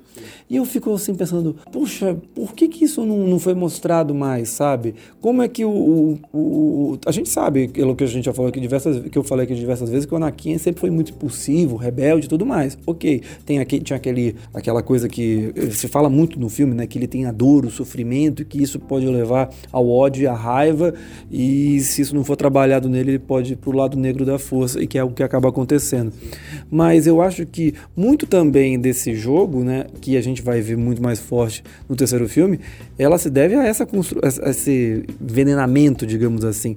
E eu, e assim, eu vejo isso muito pouco no, nesse filme, nesse no Ataque dos Clones. Tem momentos pontuais poucos, mas que eu acho que se tivesse um pouco mais, mostrasse um pouco mais o diálogo, porque eu acho que também uma coisa que eu me desagrada aqui do Ataque dos Clones, assim como do Ameaça Fantasma, é que há uma necessidade do filme o tempo todo de parece que eu não posso dar uma parada na história de, sei lá, 20 minutos, eu tenho que inserir uma batalha, eu tenho que inserir alguma cena de ação. É lógico que os fãs querem isso, mas é aquilo que eu tava falando, se você coloca uma boa história ali por trás, eu acho que as pessoas não E tinha tempo, ele podia ter reduzido naquele romance chato dele com a Sim, Padme é. e acrescentado esses pequenos pontos. É, e, inclusive no final ele deixa um cliffhanger, tipo, o Anakin tá casando com a Padme, escondido, uh, mas uma aí... Cena de novela, né? Parece uma cena Parece de novela, mesmo. Né? Final de novela, eu, com aquela... aquela pôr do sol lá. Pôr do sol, eu, porra, mano, Jorge Lucas, se quiser fazer uma, um trabalhinho aí na Globo, tá de boa.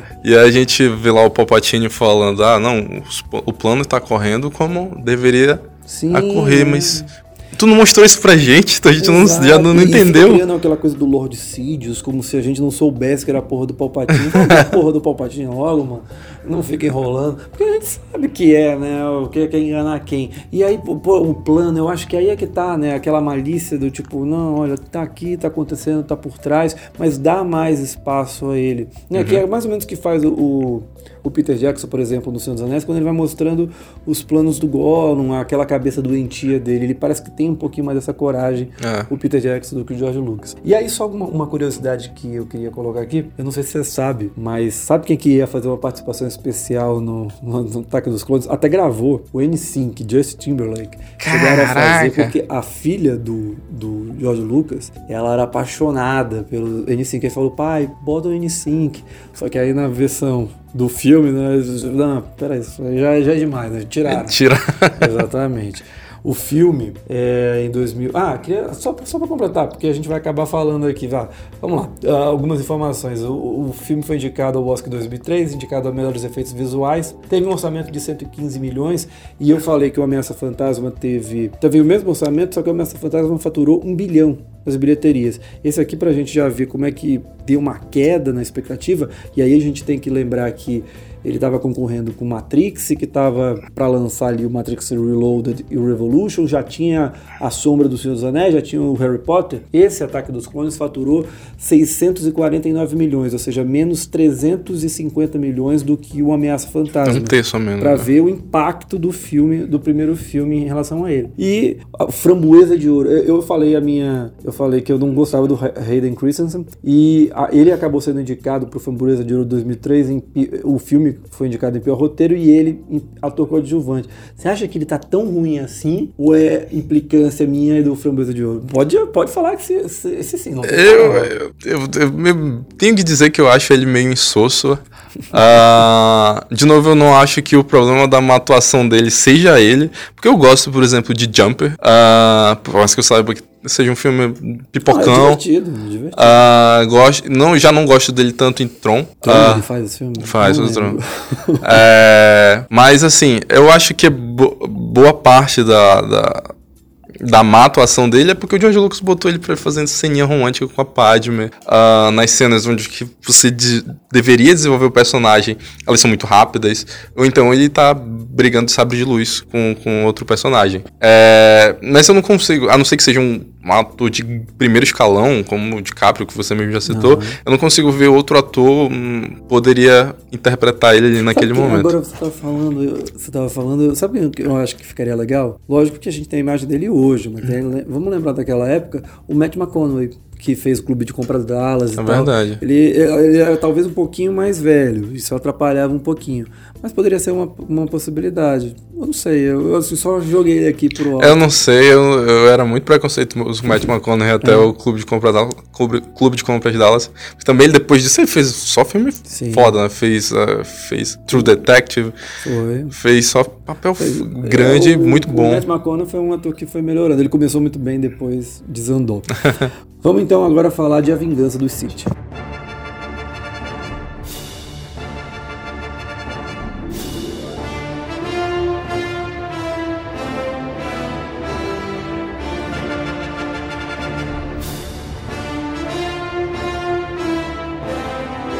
Alberto, vamos chegar agora a 2005 com A Vingança do Sith.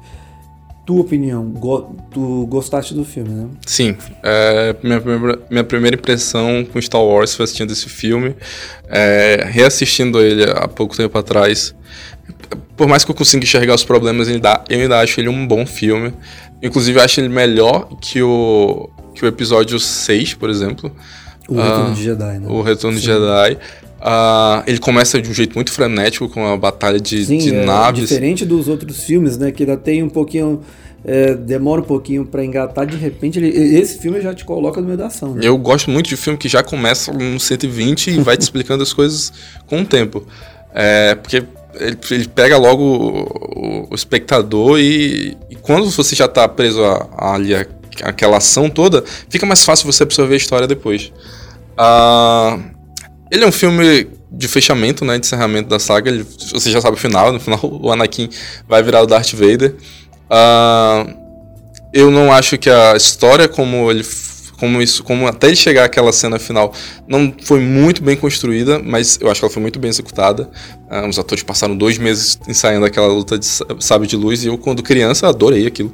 Sim. Não tinha como não gostar. Uh, mas ainda assim eu acho ele um bom filme, apesar dos pesares. Uh, ele, ele, não salva a trilogia, mas ele é a melhor lembrança que eu tenho desses três filmes.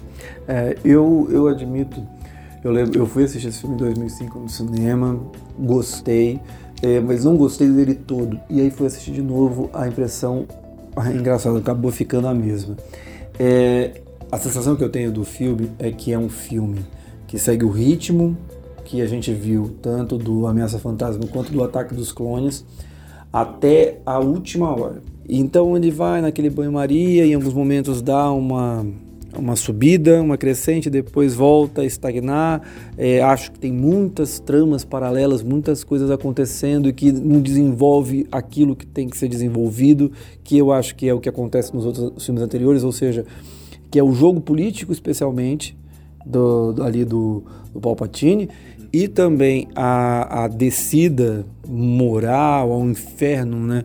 Do, do Anakin, ele acaba se distraindo com outras pequenas coisas no meio do caminho, algumas subtramas que não vão adiante, mas a última hora, a partir do momento em que começa o massacre dos Jedi, é espetacular. O filme engata uma, uma quinta, sexta, sétima marcha, o que tiver, que ele vai te entregando e vai numa crescente que não é só apenas aquela questão de ah, vamos ver como é que vai acabar para montar as bases para a trilogia clássica. Na verdade, você se importa com todos aqueles personagens. Você percebe a dimensão da tragédia e do plano brilhante e cruel ao mesmo tempo do Palpatine porque a morte que muitas vezes acontece dos Jedi ela é feita da maneira mais covarde possível, ou seja, a pessoa está de costa, o cara vai e atira, uhum. sabe? Mesmo que você não conheça aquele Jedi, é de uma covardia tão grande que você fala, você fica impactado com aquilo. E tem também, é claro, o Anakin, a, a maneira como ele, ele chega ali e mata crianças, né? Ele já é, tinha feito isso. Foi pesado quando, quando assisti a é, primeira vez. Até aumentou, diz, a, é, a censura um pouquinho. A censura estava num patamar nos Estados Unidos e aumentaram um pouquinho porque tinha essa cena. Né? Que ele entra ali, já todo encapuzado, não como o Darth Vader, mas encapuzado, já o olhar ali meio transformado também. E ele olha pro menininho, o menininho inocente, bestinha, né? E aí? Como é que a gente faz? Ele de repente pega o sabre de luz o menino leva até um. Você percebe no, no, no, na cena que ele dá até um passo para trás. Né? Lógico, alguém mandou falar. vai para trás. Mas, enfim, depois mostra os meninos mortos. Eu acho que ele atinge um grau de um ápice. É, aparece assim: agora a gente vai te entregar, vai entregar ao público tudo aquilo que a gente meio que preparou. Nisso, eu queria que você analisasse, Alberto, como é que você vê a trajetória do Anakin até chegar a esse momento. E aí, pegando os três filmes anteriores, como é que você analisa a chegada dele até esse momento? É, voltando lá pro episódio 1, onde ele é só um garoto que corre de pódia. É, a gente tem um problema lá, não de roteiro, mas eu creio que da saga como um todo, porque no final do episódio 1 a gente vê o Yoda falando pro Obi-Wan: é, tem algo de errado com esse garoto, há algo de errado na força com ele, mas o Obi-Wan esquece, né? Não, vou treinar ele assim mesmo. O Obi-Wan tem passado de culpa do Anakin ter virado Darth Vader. uh, aí no episódio 2 nós vemos todo aquele romance e a gente sabe que ele tá sendo, tá sendo coagido ali pelo Palpatine. Uh, mas a gente não vê isso no filme. Uh, é outro problema do, do, personagem. Ele chega no terceiro, ele já, já tá ali quase completamente entregue ao lado negro, uh, mas a gente só vê isso na metade pro final. É, então a gente vê uma saga que se propôs a apresentar a criação de um vilão, mas que falhou em dois filmes e meio em fazer Sim. isso. Então é isso, esse, esse é um grande problema dessa saga de não conseguir entregar aquilo, o mínimo que era entregar aquilo que ela propôs, sabe, um desenvolvimento de personagem até vilão que hoje tá mais do que consolidado. É, ainda assim, eu, com, eu concordo contigo que na da metade, na, na, última hora de filme, é, o filme engata essa, essa sexta marcha e consegue mostrar o Darth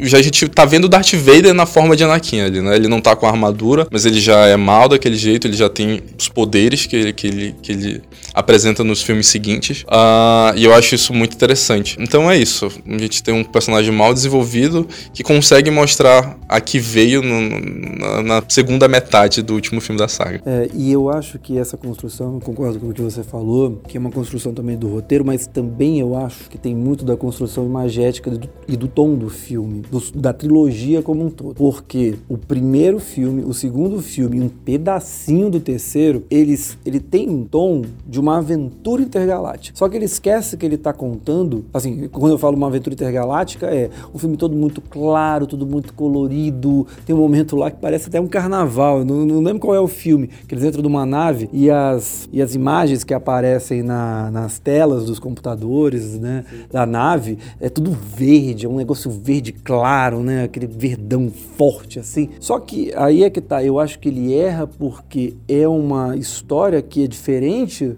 do do episódio 4, 5 e 6. Que no final você sabe, ah, o Luke, ele descobre que o pai dele é o Darth Vader e tudo mais, mas você tem uma noção de que quando acabar aquela trilogia, o bem vai vencer, o bem vai ganhar. Então tudo bem ser mais colorido, ser mais iluminado, sabe? Porque tem aquela coisa. Nesse filme, ele não tá contando uma história bonitinha onde o bem vai, vai se dar, vai, vai tudo acabar bem no final. Pelo contrário, você está contando a história de uma tragédia. Então é lógico, você não vai fazer um visual tipo Animais Fantásticos, aquela coisa soturna, tudo. Um filme do Tim Burton, super gótico, pesado. É lógico que não, você está trabalhando com Star Wars e tal.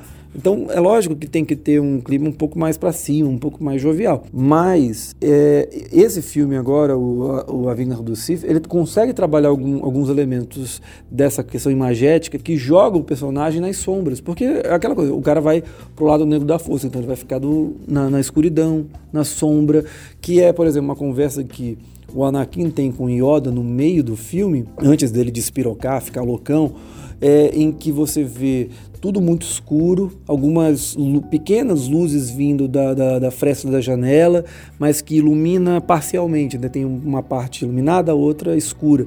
E isso vai ajudando a compor o cenário de que as coisas estão ficando cada vez mais fechadas, tá? a, a, situação está pior. Então eu acho que essa questão é, é um filme que não trabalha com sombras. Esse filme ainda trabalha, ele a partir de um determinado momento, especialmente quando o Anakin é, vai. Assim, tem uma cena que é interessante que não, não acho que o Jorge Lucas conseguiu fazer tão poética quanto ele imaginou que pudesse ser, que é antes das, da, da ação começar, essa sexta marcha que você falou, é da Padme com o Anakin, eles olhando a cidade, meio que vendo que, olha, assim, fica um minuto, assim, até o momento que o filme desacelera. Eu achei interessante isso, achei a proposta interessante, mal executado, mas interessante. O que ele quis fazer, tipo, esse é o momento do respiro antes da.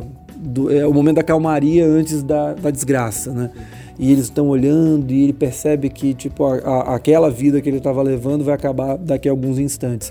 Mas ali já é um cenário mais escuro, tudo muito fechado. Nos outros filmes, e aí eu acho que essa é uma qualidade desse filme, porque nos outros filmes, em vez de compor essa tragédia ao longo imageticamente disso, não, é tudo muito claro, até mesmo o, o, escritório do Palpatine no começo é um escritório mais claro. Até acho que tem até um sentido, porque à medida que vai passando os filmes, vai ficando um vermelho mais escuro, quase se aproximando do preto. Mas, enfim, eu acho que esse é um problema que o filme vai tentando corrigir nesse terceiro, só que vem de uma maneira muito abrupta. E aí é que eu, eu me incomodo em relação àquela primeira hora, que aí depois, como a gente falou, o filme engata. Queria que você falasse sobre a Padme, porque eu tenho uma visão, pode discordar, fique à vontade, que é o seguinte, a personagem no primeiro filme, ela podia ser fraquinha, às vezes não oferecer tanta coisa, mas ela era uma guerreira, tinha postura, era viva e tudo mais. No segundo filme, ela vai pra batalha e tal. Nesse terceiro, a sensação que eu tenho da Padme é que ela, pela justificativa dela estar grávida, que é lógico, tem uma questão de saúde e tudo mais, mas é, não é justificativa para a personagem praticamente se anular como a, a ativista. Quantas mulheres grávidas aí são ativistas e tudo mais, e não é porque tá grávida que o mundo acabou, só vou viver para gravidez. É, eu sinto que a Padme, ela, de certa maneira, se anula.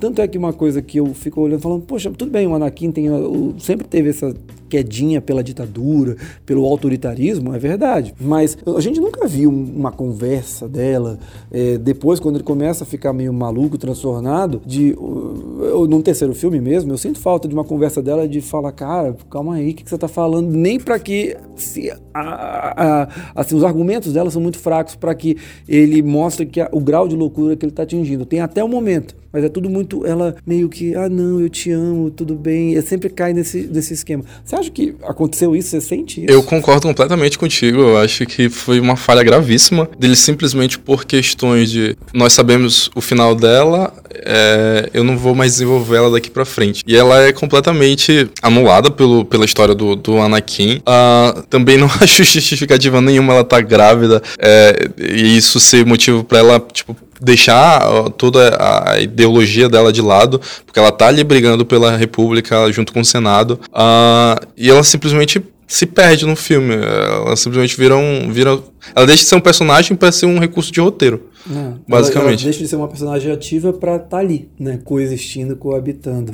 É, e, mas pelo menos a, a Natalie Portman ela fala a frase que talvez hoje mais sintetize muito esse mundo autoritário que a gente está vivendo, uhum. que é quando o Palpatine está fazendo o discurso dele, dizendo que vai instalar um Império Galáctico, e ela solta que a liberdade morre com estrondosos aplausos, que é aquela cena do Senado fantástica. Essa frase é, é marcante pra caramba. Virou meme, né? Todo mundo usa hoje, né? Por que será, né?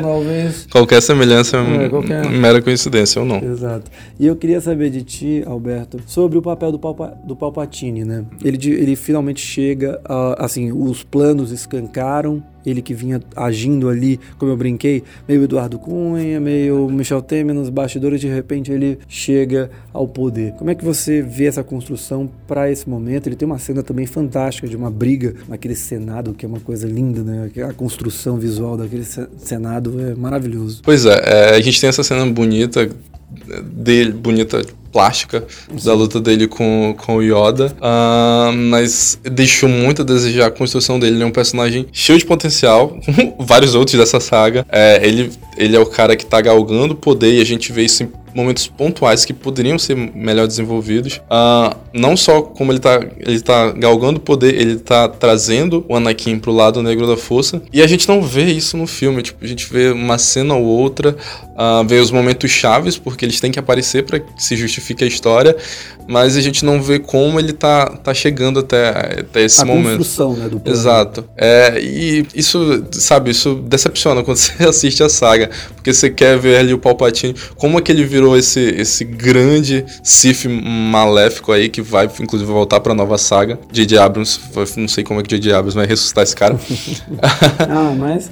É que nem filme de super-heróis. É... Super sempre ressurge. Nossa, tem que, ter um, tem, um, tem que ter uma justificativa muito boa, não é possível. Mas ainda assim, é tipo, essa era a saga que era para mostrar esse personagem forte, crescendo e se tornando um vilão, que nessa saga deveria ser mais forte que o Anakin, inclusive. É, mas assim como o Darth Maul e como o Anakin também é pouco desenvolvido e, e falta, assim, falta você ver coisa dele. É, eu acho que o que acontece é que o roteiro, e aí eu concordo com você, ele, ele desenvolve mal, a gente não vê a construção do plano, o roteiro ele meio meio que trai o Palpatine, né? Porque é um plano brilhante, Sim. próximo disso, né? É, que se desenvolve. É brilhante porque ele Exato. consegue no final da, ele história. Ele consegue, mas assim, é um brilhante porque ele vai pelas beiradas. Ele Sim. nunca tá ali é, de maneira clara, de maneira assim. É, é, é, é aquilo que a gente fala. É, quantos líderes políticos hoje você não precisa é, matar uma pessoa, assim, um negócio super claro, ser super violento, apesar de a gente ver isso muito, mas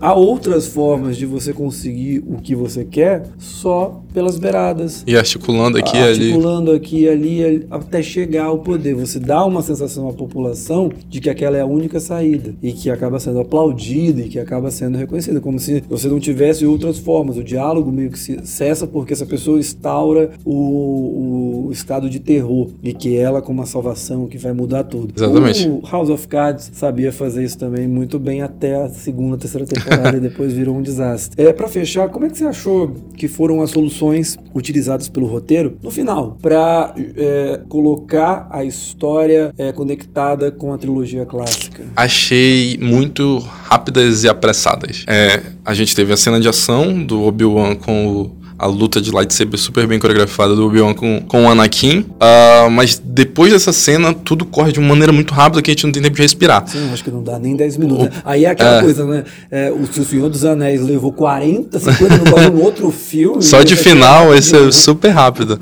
É, o Palpatine chega, resgata lá o corpo do Anakin, e aí o Obi-Wan já vai atrás da Padme e ela teve os filhos, ela morre muito rápido, e aí ele separa os e filhos. A, a morte, tá aí. Te satisfez aquela desculpinha de não quero mais viver? Ah, cara, não, foi muito, tipo, nada a ver. É, aquilo, aquilo, eu fiquei sem sentido. Como o personagem que. Essa personagem, porque ela não é o tipo de personagem. Ela é o personagem que quer viver e quer mudar o mundo que ela vive. É, e principalmente nesse momento, né? Porque acho que até pra, pra tal da resistência, né, seria incrível se ela. Lógico que aí você, ah, mas vai afetar lá. Tudo bem, pode afetar. Mas seria incrível ela como um símbolo da resistência, tudo. Eu não entendi. Inventa uma complicação de parto pra mulher morrer. Exatamente. Mas não essa, essa desculpa, pergunta. Eu não sou pai, mas pergunta pra qualquer pai ou mãe. Ele, qualquer pessoa que tem filho, ela coloca a vida do filho na frente da sua. E se a vida do filho depende da sua, ela não vai abdicar da dela. Então, assim, ela acabou de ter filhos, ela tinha motivo maior para que continuar a estar tá viva e cuidar dos filhos que ela acabou de ter. E até pela, e, assim, até pela construção anterior, né, de ser uma mulher que tá, tava ali, é, ela, ela é rainha, depois senadora e que pô, sabe da luta política. Essa coisa do não tenho mais desejo de viver realmente não colou. Eu, eu, fico. E assim, não era nem só pela questão, como você falou, tem a questão dos filhos, mas eu acho que é pela própria personalidade política dela, que sempre foi uma mulher combativa, que não, sabe, não tinha essa coisa, ah, o homem, não vou. Não, não tem porra de homem nenhum. É aquela mulher que tem, tem sempre aquela firmeza e sempre foi muito firme até o segundo filme. E acho que não, não, não funciona ali, ali realmente não rolou. E os outros, os outros finais, o R2D2. É, ele, ele agrada como para fã, né? Tipo, você vê a, a história encaminhando lá para pro episódio 4, que você já, todo mundo já tinha assistido, já sabia como era. O final dá aquele aquecido no coração, com os dois sóis de Sim. Tatooine no fundo. Com o Joe Edgerton, que tá ali. Eu, depois, eu, eu, eu olhei assim, eu tava assistindo o filme recentemente, nessa revisão eu falei, esse cara conhece de algum lugar. Era o Joe Anderson, que fez aquele Suspense e o Presente, fez também outros filmes, fez aquele dos Titãs, não, no Titãs não, do Egito, Deus do Egito, enfim, ele tem outros filmes aí, depois eu vejo certinho, boto no podcast, mas é um dos atores principais, hoje ele fez aquele Boy Raised, diretor, uh -huh. no filme, e ele tá no filme, nem um. É verdade. Ele, ele, tem, ele tem cara. Eu, eu olho pra esse ator, eu lembro de, de de um lutador do UFC que lutou contra o Silva, tô tentando lembrar o nome dele. É o. Ele tá. Ele luta até no Bellator, peraí, eu vou lembrar o nome dele. Qual é o. Meu Deus. Chael Sonnen. Esse ah. ator ele é a cara do Chael Sonnen. Toda vez que eu olho pra ele, eu lembro do, do, do lutador do UFC. Ah, mas enfim, é, esses finais foram muito rápidos, por mais que a gente tenha lá as últimos, os últimos takes mostrando a Estrela da Morte lá no fundo sendo construída, Sim, as coisas encaminhando para pro, pro que, é, que é o presente do episódio 4, é, foram muito apressadas e isso Sim. me incomodou um pouquinho. Podia ter deixado só, um pouquinho mais tempo. Eu acho que tem uma coisa que para mim é incrível nesse final. Eu concordo realmente que é um pouco apressado, tinha que podiam demorar um pouquinho mais, mas a, a primeira aparição do Darth Vader como Darth Vader, né? a, ali naquela cirurgia, uhum. você olha a máscara, né? Se eu não me engano, foi a primeira vez que a gente viu por dentro a máscara, não foi? É, eu creio que sim. Né? Não, é, eu, eu, realmente não me recordo. Realmente. É a primeira, vez, a primeira é... vez que a gente olha de dentro como é que é a máscara ali, como é que funciona e aquela fumaça, aquele jogo de luzes, né? uhum. O preto, mas também aquela, aquela, aquela iluminação branca, enfim, fica uma coisa muito legal. E a gravação, tem uma matéria que eu li, que a gravação dessa cena foi incrível. Que assim, era a primeira cena em que o Darth Vader ia aparecer depois de 18 anos, né? Sim. Porque o filme é de 2005, o último. Não, 22 anos. 22 anos. E o último foi de 83. Diz que eles estavam gravando em Sydney, na Austrália, no estúdio. Parece, assim, todo mundo da equipe parou para assistir a cena. Mas não foi só a equipe que parou. Tinha vários motoristas de que estavam trabalhando em outras produções, gente de outras produções ali nos estúdios ao redor, que se amontoaram para assistir a cena, né? Que é a cena que ele, ele se levanta daquela uhum. máquina e tudo mais. E, e assim, botaram várias cadeiras, tinha mais, segundo o que eles contam, mais de 600 a 500, entre 500 a 600 pessoas eh, ali no estúdio. Todo mundo em silêncio, fazendo aquela cena e tudo mais, acabou uma explosão, um aplauso, gente chorando, cantando quanto lado, foi uma coisa incrível. Agora a cena, assim, quando ele começa a andar e tal, eu achei um pouquinho cafona, assim, no momento, mas a, a, cena antes disso, quando ele enfia a máscara, ele dá aquele primeiro respiro e aí toca a música do John Williams, é incrível, é sensacional.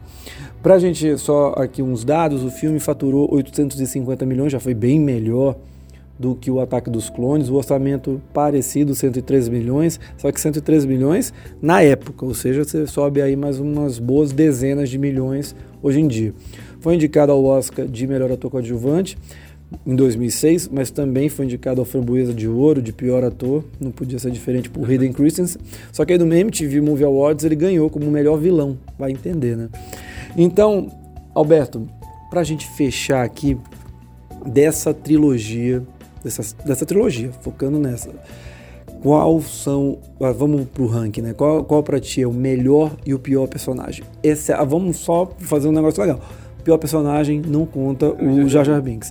Tá, o melhor. Vamos começar pelo melhor, que é de longe, como eu já falei nisso, o Obi-Wan. Uh, acho que o Ian McGregor conseguiu imprimir a identidade dele ali no personagem, sem deixar de lado. Uh, o personagem que já um personagem que já tinha sido criado e que ele tomou como base. Uh, a gente vê nos três filmes o personagem em desenvolvimento. A gente vê um personagem que é aprendiz, que é impulsivo, que é, que é meio rebelde. Uh, no segundo, a gente já vê ele fazendo essa transição para um, um mestre Jedi, onde ele é mais calmo, mais passivo, onde ele usa mais a mente antes de agir.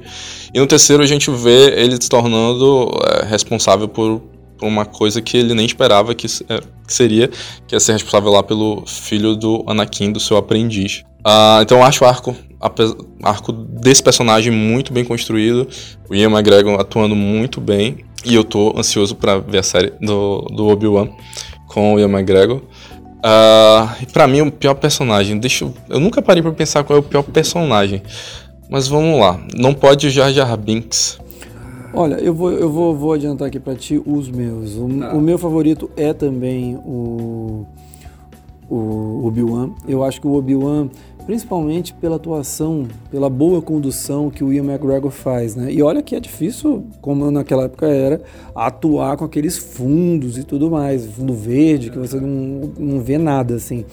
É, mas o mas eu acho que ele, ele consegue criar um personagem que tem várias camadas, ou seja, começa com aquele cara impulsivo e depois se torna o nobre, o inteligente. E eu acho que é muito bonito você ver o final do, do personagem, que é, teoricamente o personagem do Liam é quem, quem tinha mais carinho pelo, pelo Anakin. Só que ele foi desenvolvendo isso e ele, no final, quando ele diz: Eu te tratei, eu, você era o meu irmão, eu queria que você.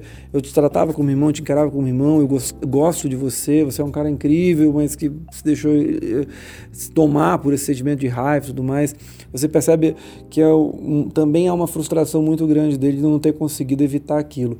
Então eu acho que é, é um personagem que passa de, por várias camadas, né? Vai do, do jovem, empolgado, feliz, e depois para a maturidade do, do nobre, e termina nessa decepção, nessa tristeza, né? Não é uma decepção de tipo, pô, eu acreditava tanto nesse cara, e enfim, ele decepção que você tem uma raiva, né? Mas é uma decepção que você sente uma tristeza e um vazio imenso de não ter sido capaz, né? Eu acho que é porque muitas vezes você fica decepcionado porque o outro não enxerga. E nesse caso ele, é lógico, não enxergou Anakin, mas o próprio Obi-Wan ele se sente responsável de não ter feito, não ter percebido, não ter mudado o suficiente. Agora o pior. tá, eu não. Eu, ele entrou no meu pior, mas não por ser o pior personagem, mas ser. O que pior foi desenvolvido. Foi mais mal utilizado, que é o Darth Maul. Uhum. Que pra mim é um personagem com trocentas possibilidades, que inclusive foram utilizadas posteriormente é, em séries animadas e em livros. Mas no filme ele deixa muito a desejar, ele aparece em poucos momentos. Ele aparece no momento chave do filme, mas assim, simplesmente porque você precisava de um vilão na história e ele era o personagem visualmente mais marcante para fazer essa, esse embate final, né, lá com o Qui-Gon Jinn e com o Obi-Wan. É, mas, poxa, ele podia ter sido desenvolvido de tantas formas, inclusive nos filmes seguintes. Ele simplesmente foi jogado para vender o primeiro filme e subutilizado, sabe? É, eu, tô vendo aqui a lista de alguns personagens. Esse senador Bale Organa, né, que acaba sendo o pai adotivo da Leia, eu acho que ele, assim, é, eu não vou ficar com ele porque ele é muito coadjuvante. Quer dizer, ele praticamente não, não, aparece no filme, eu acho, mas eu só lamento que poderia ter sido desenvolvido um pouquinho melhor a participação dele. Mas, assim, Cara, eu não vou dizer. Aí eu, eu entro nessa tua linha. Eu não vou dizer que ele é o pior personagem. Eu acho que talvez seja o personagem mais fascinante de todos. Mas por lamentavelmente o roteiro não conseguir captar aquilo que a gente espera dele, assim, todo o plano, toda a inteligência, eu fico com o Palpatine. Porque a minha visão é um. Ele é brilhante, ele é genial, mas aí talvez a culpa seja muito mais do roteiro, que não olhou para ele e falou: aqui tem o tesouro, aqui tem o caminho, aqui tem um grande personagem.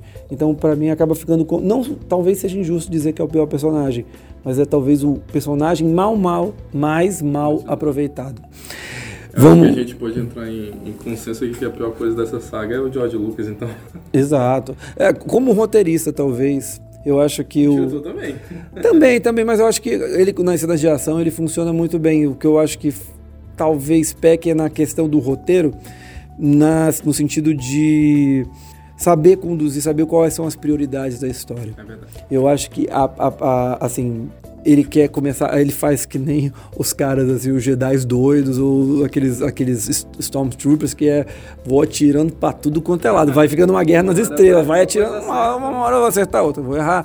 E eu acho que ele abraça várias linhas narrativas, várias ideias e aí eu acho que é o pecado dele. Se ele focasse, a minha história é essa aqui, é o Palpatine, é o Anakin. O resto é resto, sabe? Ah, mas tenho que mostrar como é que surgiu tal coisa. Tudo bem, mostra, mas isso aqui não é o teu foco principal. O foco são esses. Então eu acho que tá, o, o Palpatine ele acaba sendo o personagem mais mal desenvolvido. Mas, enfim, se eu tiver que escolher um pior personagem é ele. Melhor cena para ti com certeza, a, no episódio 3, a luta do Obi-Wan com, com o Anakin, ali naquele planeta de lava. Foi, os caras passaram dois meses ensaiando ali, coreografando Sim. lá no rancho do, do George Lucas e executaram de maneira formidável. Ela não é mais poética, ela não é mais profunda, mas para mim foi a melhor executada. Para mim, a cena, a melhor cena é a cena do quando surge, quando a máscara é colocada pela primeira vez. Ali, porque ali, assim, é um, é um momento, porque, assim, é, é, filme de Hollywood é aquela coisa, né? Você tem que se preparar que trilha sonora vai ficar tocando o tempo todo aquilo lá. Pá, pá, pá. Tudo bem, John Williams a gente, a gente perdoa. Mas é, tem uma hora que cansa. E nesse momento o George Lucas, ele sabe do, do momento, ele não sabe que não precisa de nada, basta o som da, da máquina né, se encaixando, da máscara se encaixando na, na, armadura e o respiro. E todo o cenário que é construído ali é tipo é de arrepiar, mesmo que não é fã. Então, para mim, é aquele momento melhor. E a pior cena? Tem alguma pior cena? Pior cena, nossa. Pra mim é a da areia. A da areia, a, a, a comparação da areia, que eu acho que é o primeiro beijo, se não me engano, dos dois. Todas as cenas que eles estão assim, num, num local florido e tal, parecendo meio de, final de novela, parecendo filme, é, clipe da Larissa Manoela, é, é, é, é, isso. Mas essa cena do da areia, ele dizendo, porque a areia é áspera, vai te catar, porra. pra que, que eu tô assistindo isso aqui? A pior cena pra mim é a batalha, aquela batalha no campo de gladiador lá do ataque dos clones, que não faz sentido. Os a do gladiador, né? treinados saírem correndo em campo aberto, sem nenhum tipo de estratégia, Sim. sem usar força, só usa um sabre de luz, como se fosse um porrete pra ficar batendo no, no, nos outros caras. Com certeza essa é a pior cena da série. Eu lembrei também de uma outra muito horrível, que é o momento em que o Jar Jar Binks é eleito general. Se tem, uma, se tem um ser que não. Se tem alguma pessoa na história da humanidade, tanto de ficção quanto de realidade, que não pode ser general, porque não tem competência nenhuma, é o Jar Jar Binks. Porque, cara, como é que você. Primeiro, assim, imagina ele dando um grito com aquela voz fina dele, assim, para os soldados. Os caras iam morrer de rir. Segundo, o cara vive caindo, ele não tem coordenação motora, então não pode ser uma pessoa, sabe? E, e fora que ele não se mostrou em nenhum momento inteligente o suficiente para ser general, ou para ser nem soldado. Ele, se fosse soldado, ele ia acabar com o exército. Enfim, um horror. Melhor filme, pior filme. Ah, melhor filme, episódio 3, pelos motivos que eu já citei aqui. E pior filme é o episódio 1, porque acho que nem, nem tem o que falar. A gente passou uma hora aqui falando tudo que é de ruim no episódio 1. É, eu pra mim fico com o melhor filme, o... A Última Hora da Vingança do Sith. eu acho que ali ele tem uma hora extraordinária, acho que porque eu não consigo desassociar. Eu juro que eu, eu já tentei várias vezes. Não, ah, é o mesmo filme. Não é, assim, porque é de um grau de excelência tão grande aquilo que ele consegue na última hora, ou A Vingança do Sith, que não dá para comparar com o que vem antes, porque é muito pouco que ele oferece. E o pior, eu acho que é o Ataque dos Clones da minha. Acho que é um filme que começa em um, no nada e termina em lugar nenhum. Então, para mim, é esse. Alberto, eu quero agradecer muitíssimo. É, por favor, é, só diz assim para as pessoas que querem conhecer o teu trabalho, como é que elas podem é, acessar, descobrir, enfim, onde, como elas podem te encontrar. Tá. Uh, eu estou mais ativamente no Mapingua Nerd, então quem, quem mora em Manaus provavelmente já conhece, para quem está ouvindo a gente de outros estados. Uh, existe um site aqui em Manaus chamado Mapingua Nerd, mapinguanerd.com.br, onde a gente fala sobre cultura pop, cultura nerd, é, especificamente da região norte. Né? Antes a gente só tinha conteúdo de Manaus, hoje nós temos dois correspondentes em Boa Vista e uma correspondente no Pará, então a gente está expandindo o nosso conteúdo. Ah, Para o meu conteúdo específico, que sou videomaker editor, pode me acompanhar nas minhas redes sociais, arroba Beto Carvalho, sem o A. Então é Beto, C-R-V-L-H-O, tanto no Instagram, no Twitter ou no Facebook. Lá eu posto uh, material que eu filmo, material que eu edito. Uh, eu tenho um canal no YouTube que está bem desatualizado, mas eu, quero retornar com, com ele na, nas próximas semanas. Também pode procurar youtube.com.br Beto Carvalho. E é isso. Eu que agradeço o convite. Uh, foi muito legal participar desse podcast. Uh, e nos, nos vemos no, no próximo. Só para acabar, você está ansioso pelo Acessando Skywalker? Ah, bastante. Já comprou ingresso? Não comprei porque eu perdi as vendas de ingresso para pré e eu não sei como é que vai estar tá a minha Já esgotaram? Para pré-estreia. No cinema que eu queria assistir, ah, já tá. esgotaram. Uh, e eu não sei como é que vai estar minha semana de trabalho no, no dia do lançamento, então eu não, não, posso comprar com antecedência. Mas eu estou muito ansioso. O último trailer me arrepiou muito, eu escorri uma lágrima. Estou muito, muito ansioso Beleza, Alberto, muito obrigado mesmo. É isso, está acabando mais um podcast do Cine 7. Você pode conferir toda quinta às 8 da noite no Spotify, Deezer e SoundCloud, os nossos, as novas edições do nosso podcast. E na semana que vem tem mais Star Wars aí já falando já de uma fase bem melhor, né? Falar dos novos, né? O Despertar da Força, o, os últimos Jedi já é bem melhor do que falar desses. Do, né? do Rogue One também? Também, vão falar, né? Tem, tem que falar, né? Não pra tem mim, como falar. O Rogue One, ele é o melhor filme dessa nova safra. Ele Sim. tá fora da, da, da, da, da trilogia, mas pra mim é o melhor dos três que saíram até agora. Exatamente. Então vai ter Rogue One, vai ter vários filmes. A gente esqueceu de falar das Guerras Clônicas, que foi o filme que tava. que foi a animação, né? Sim. Que tava ali entre o, o Ataque dos Clones e o. E o A Vingança do Sith, mas para quem quiser conhecer, a gente vai deixar vários links para vocês saberem um pouquinho mais sobre a Guerras Clônicas no nosso site cine7.com.br. A gente se encontra na próxima semana. Até lá. Tchau. Tchau, tchau.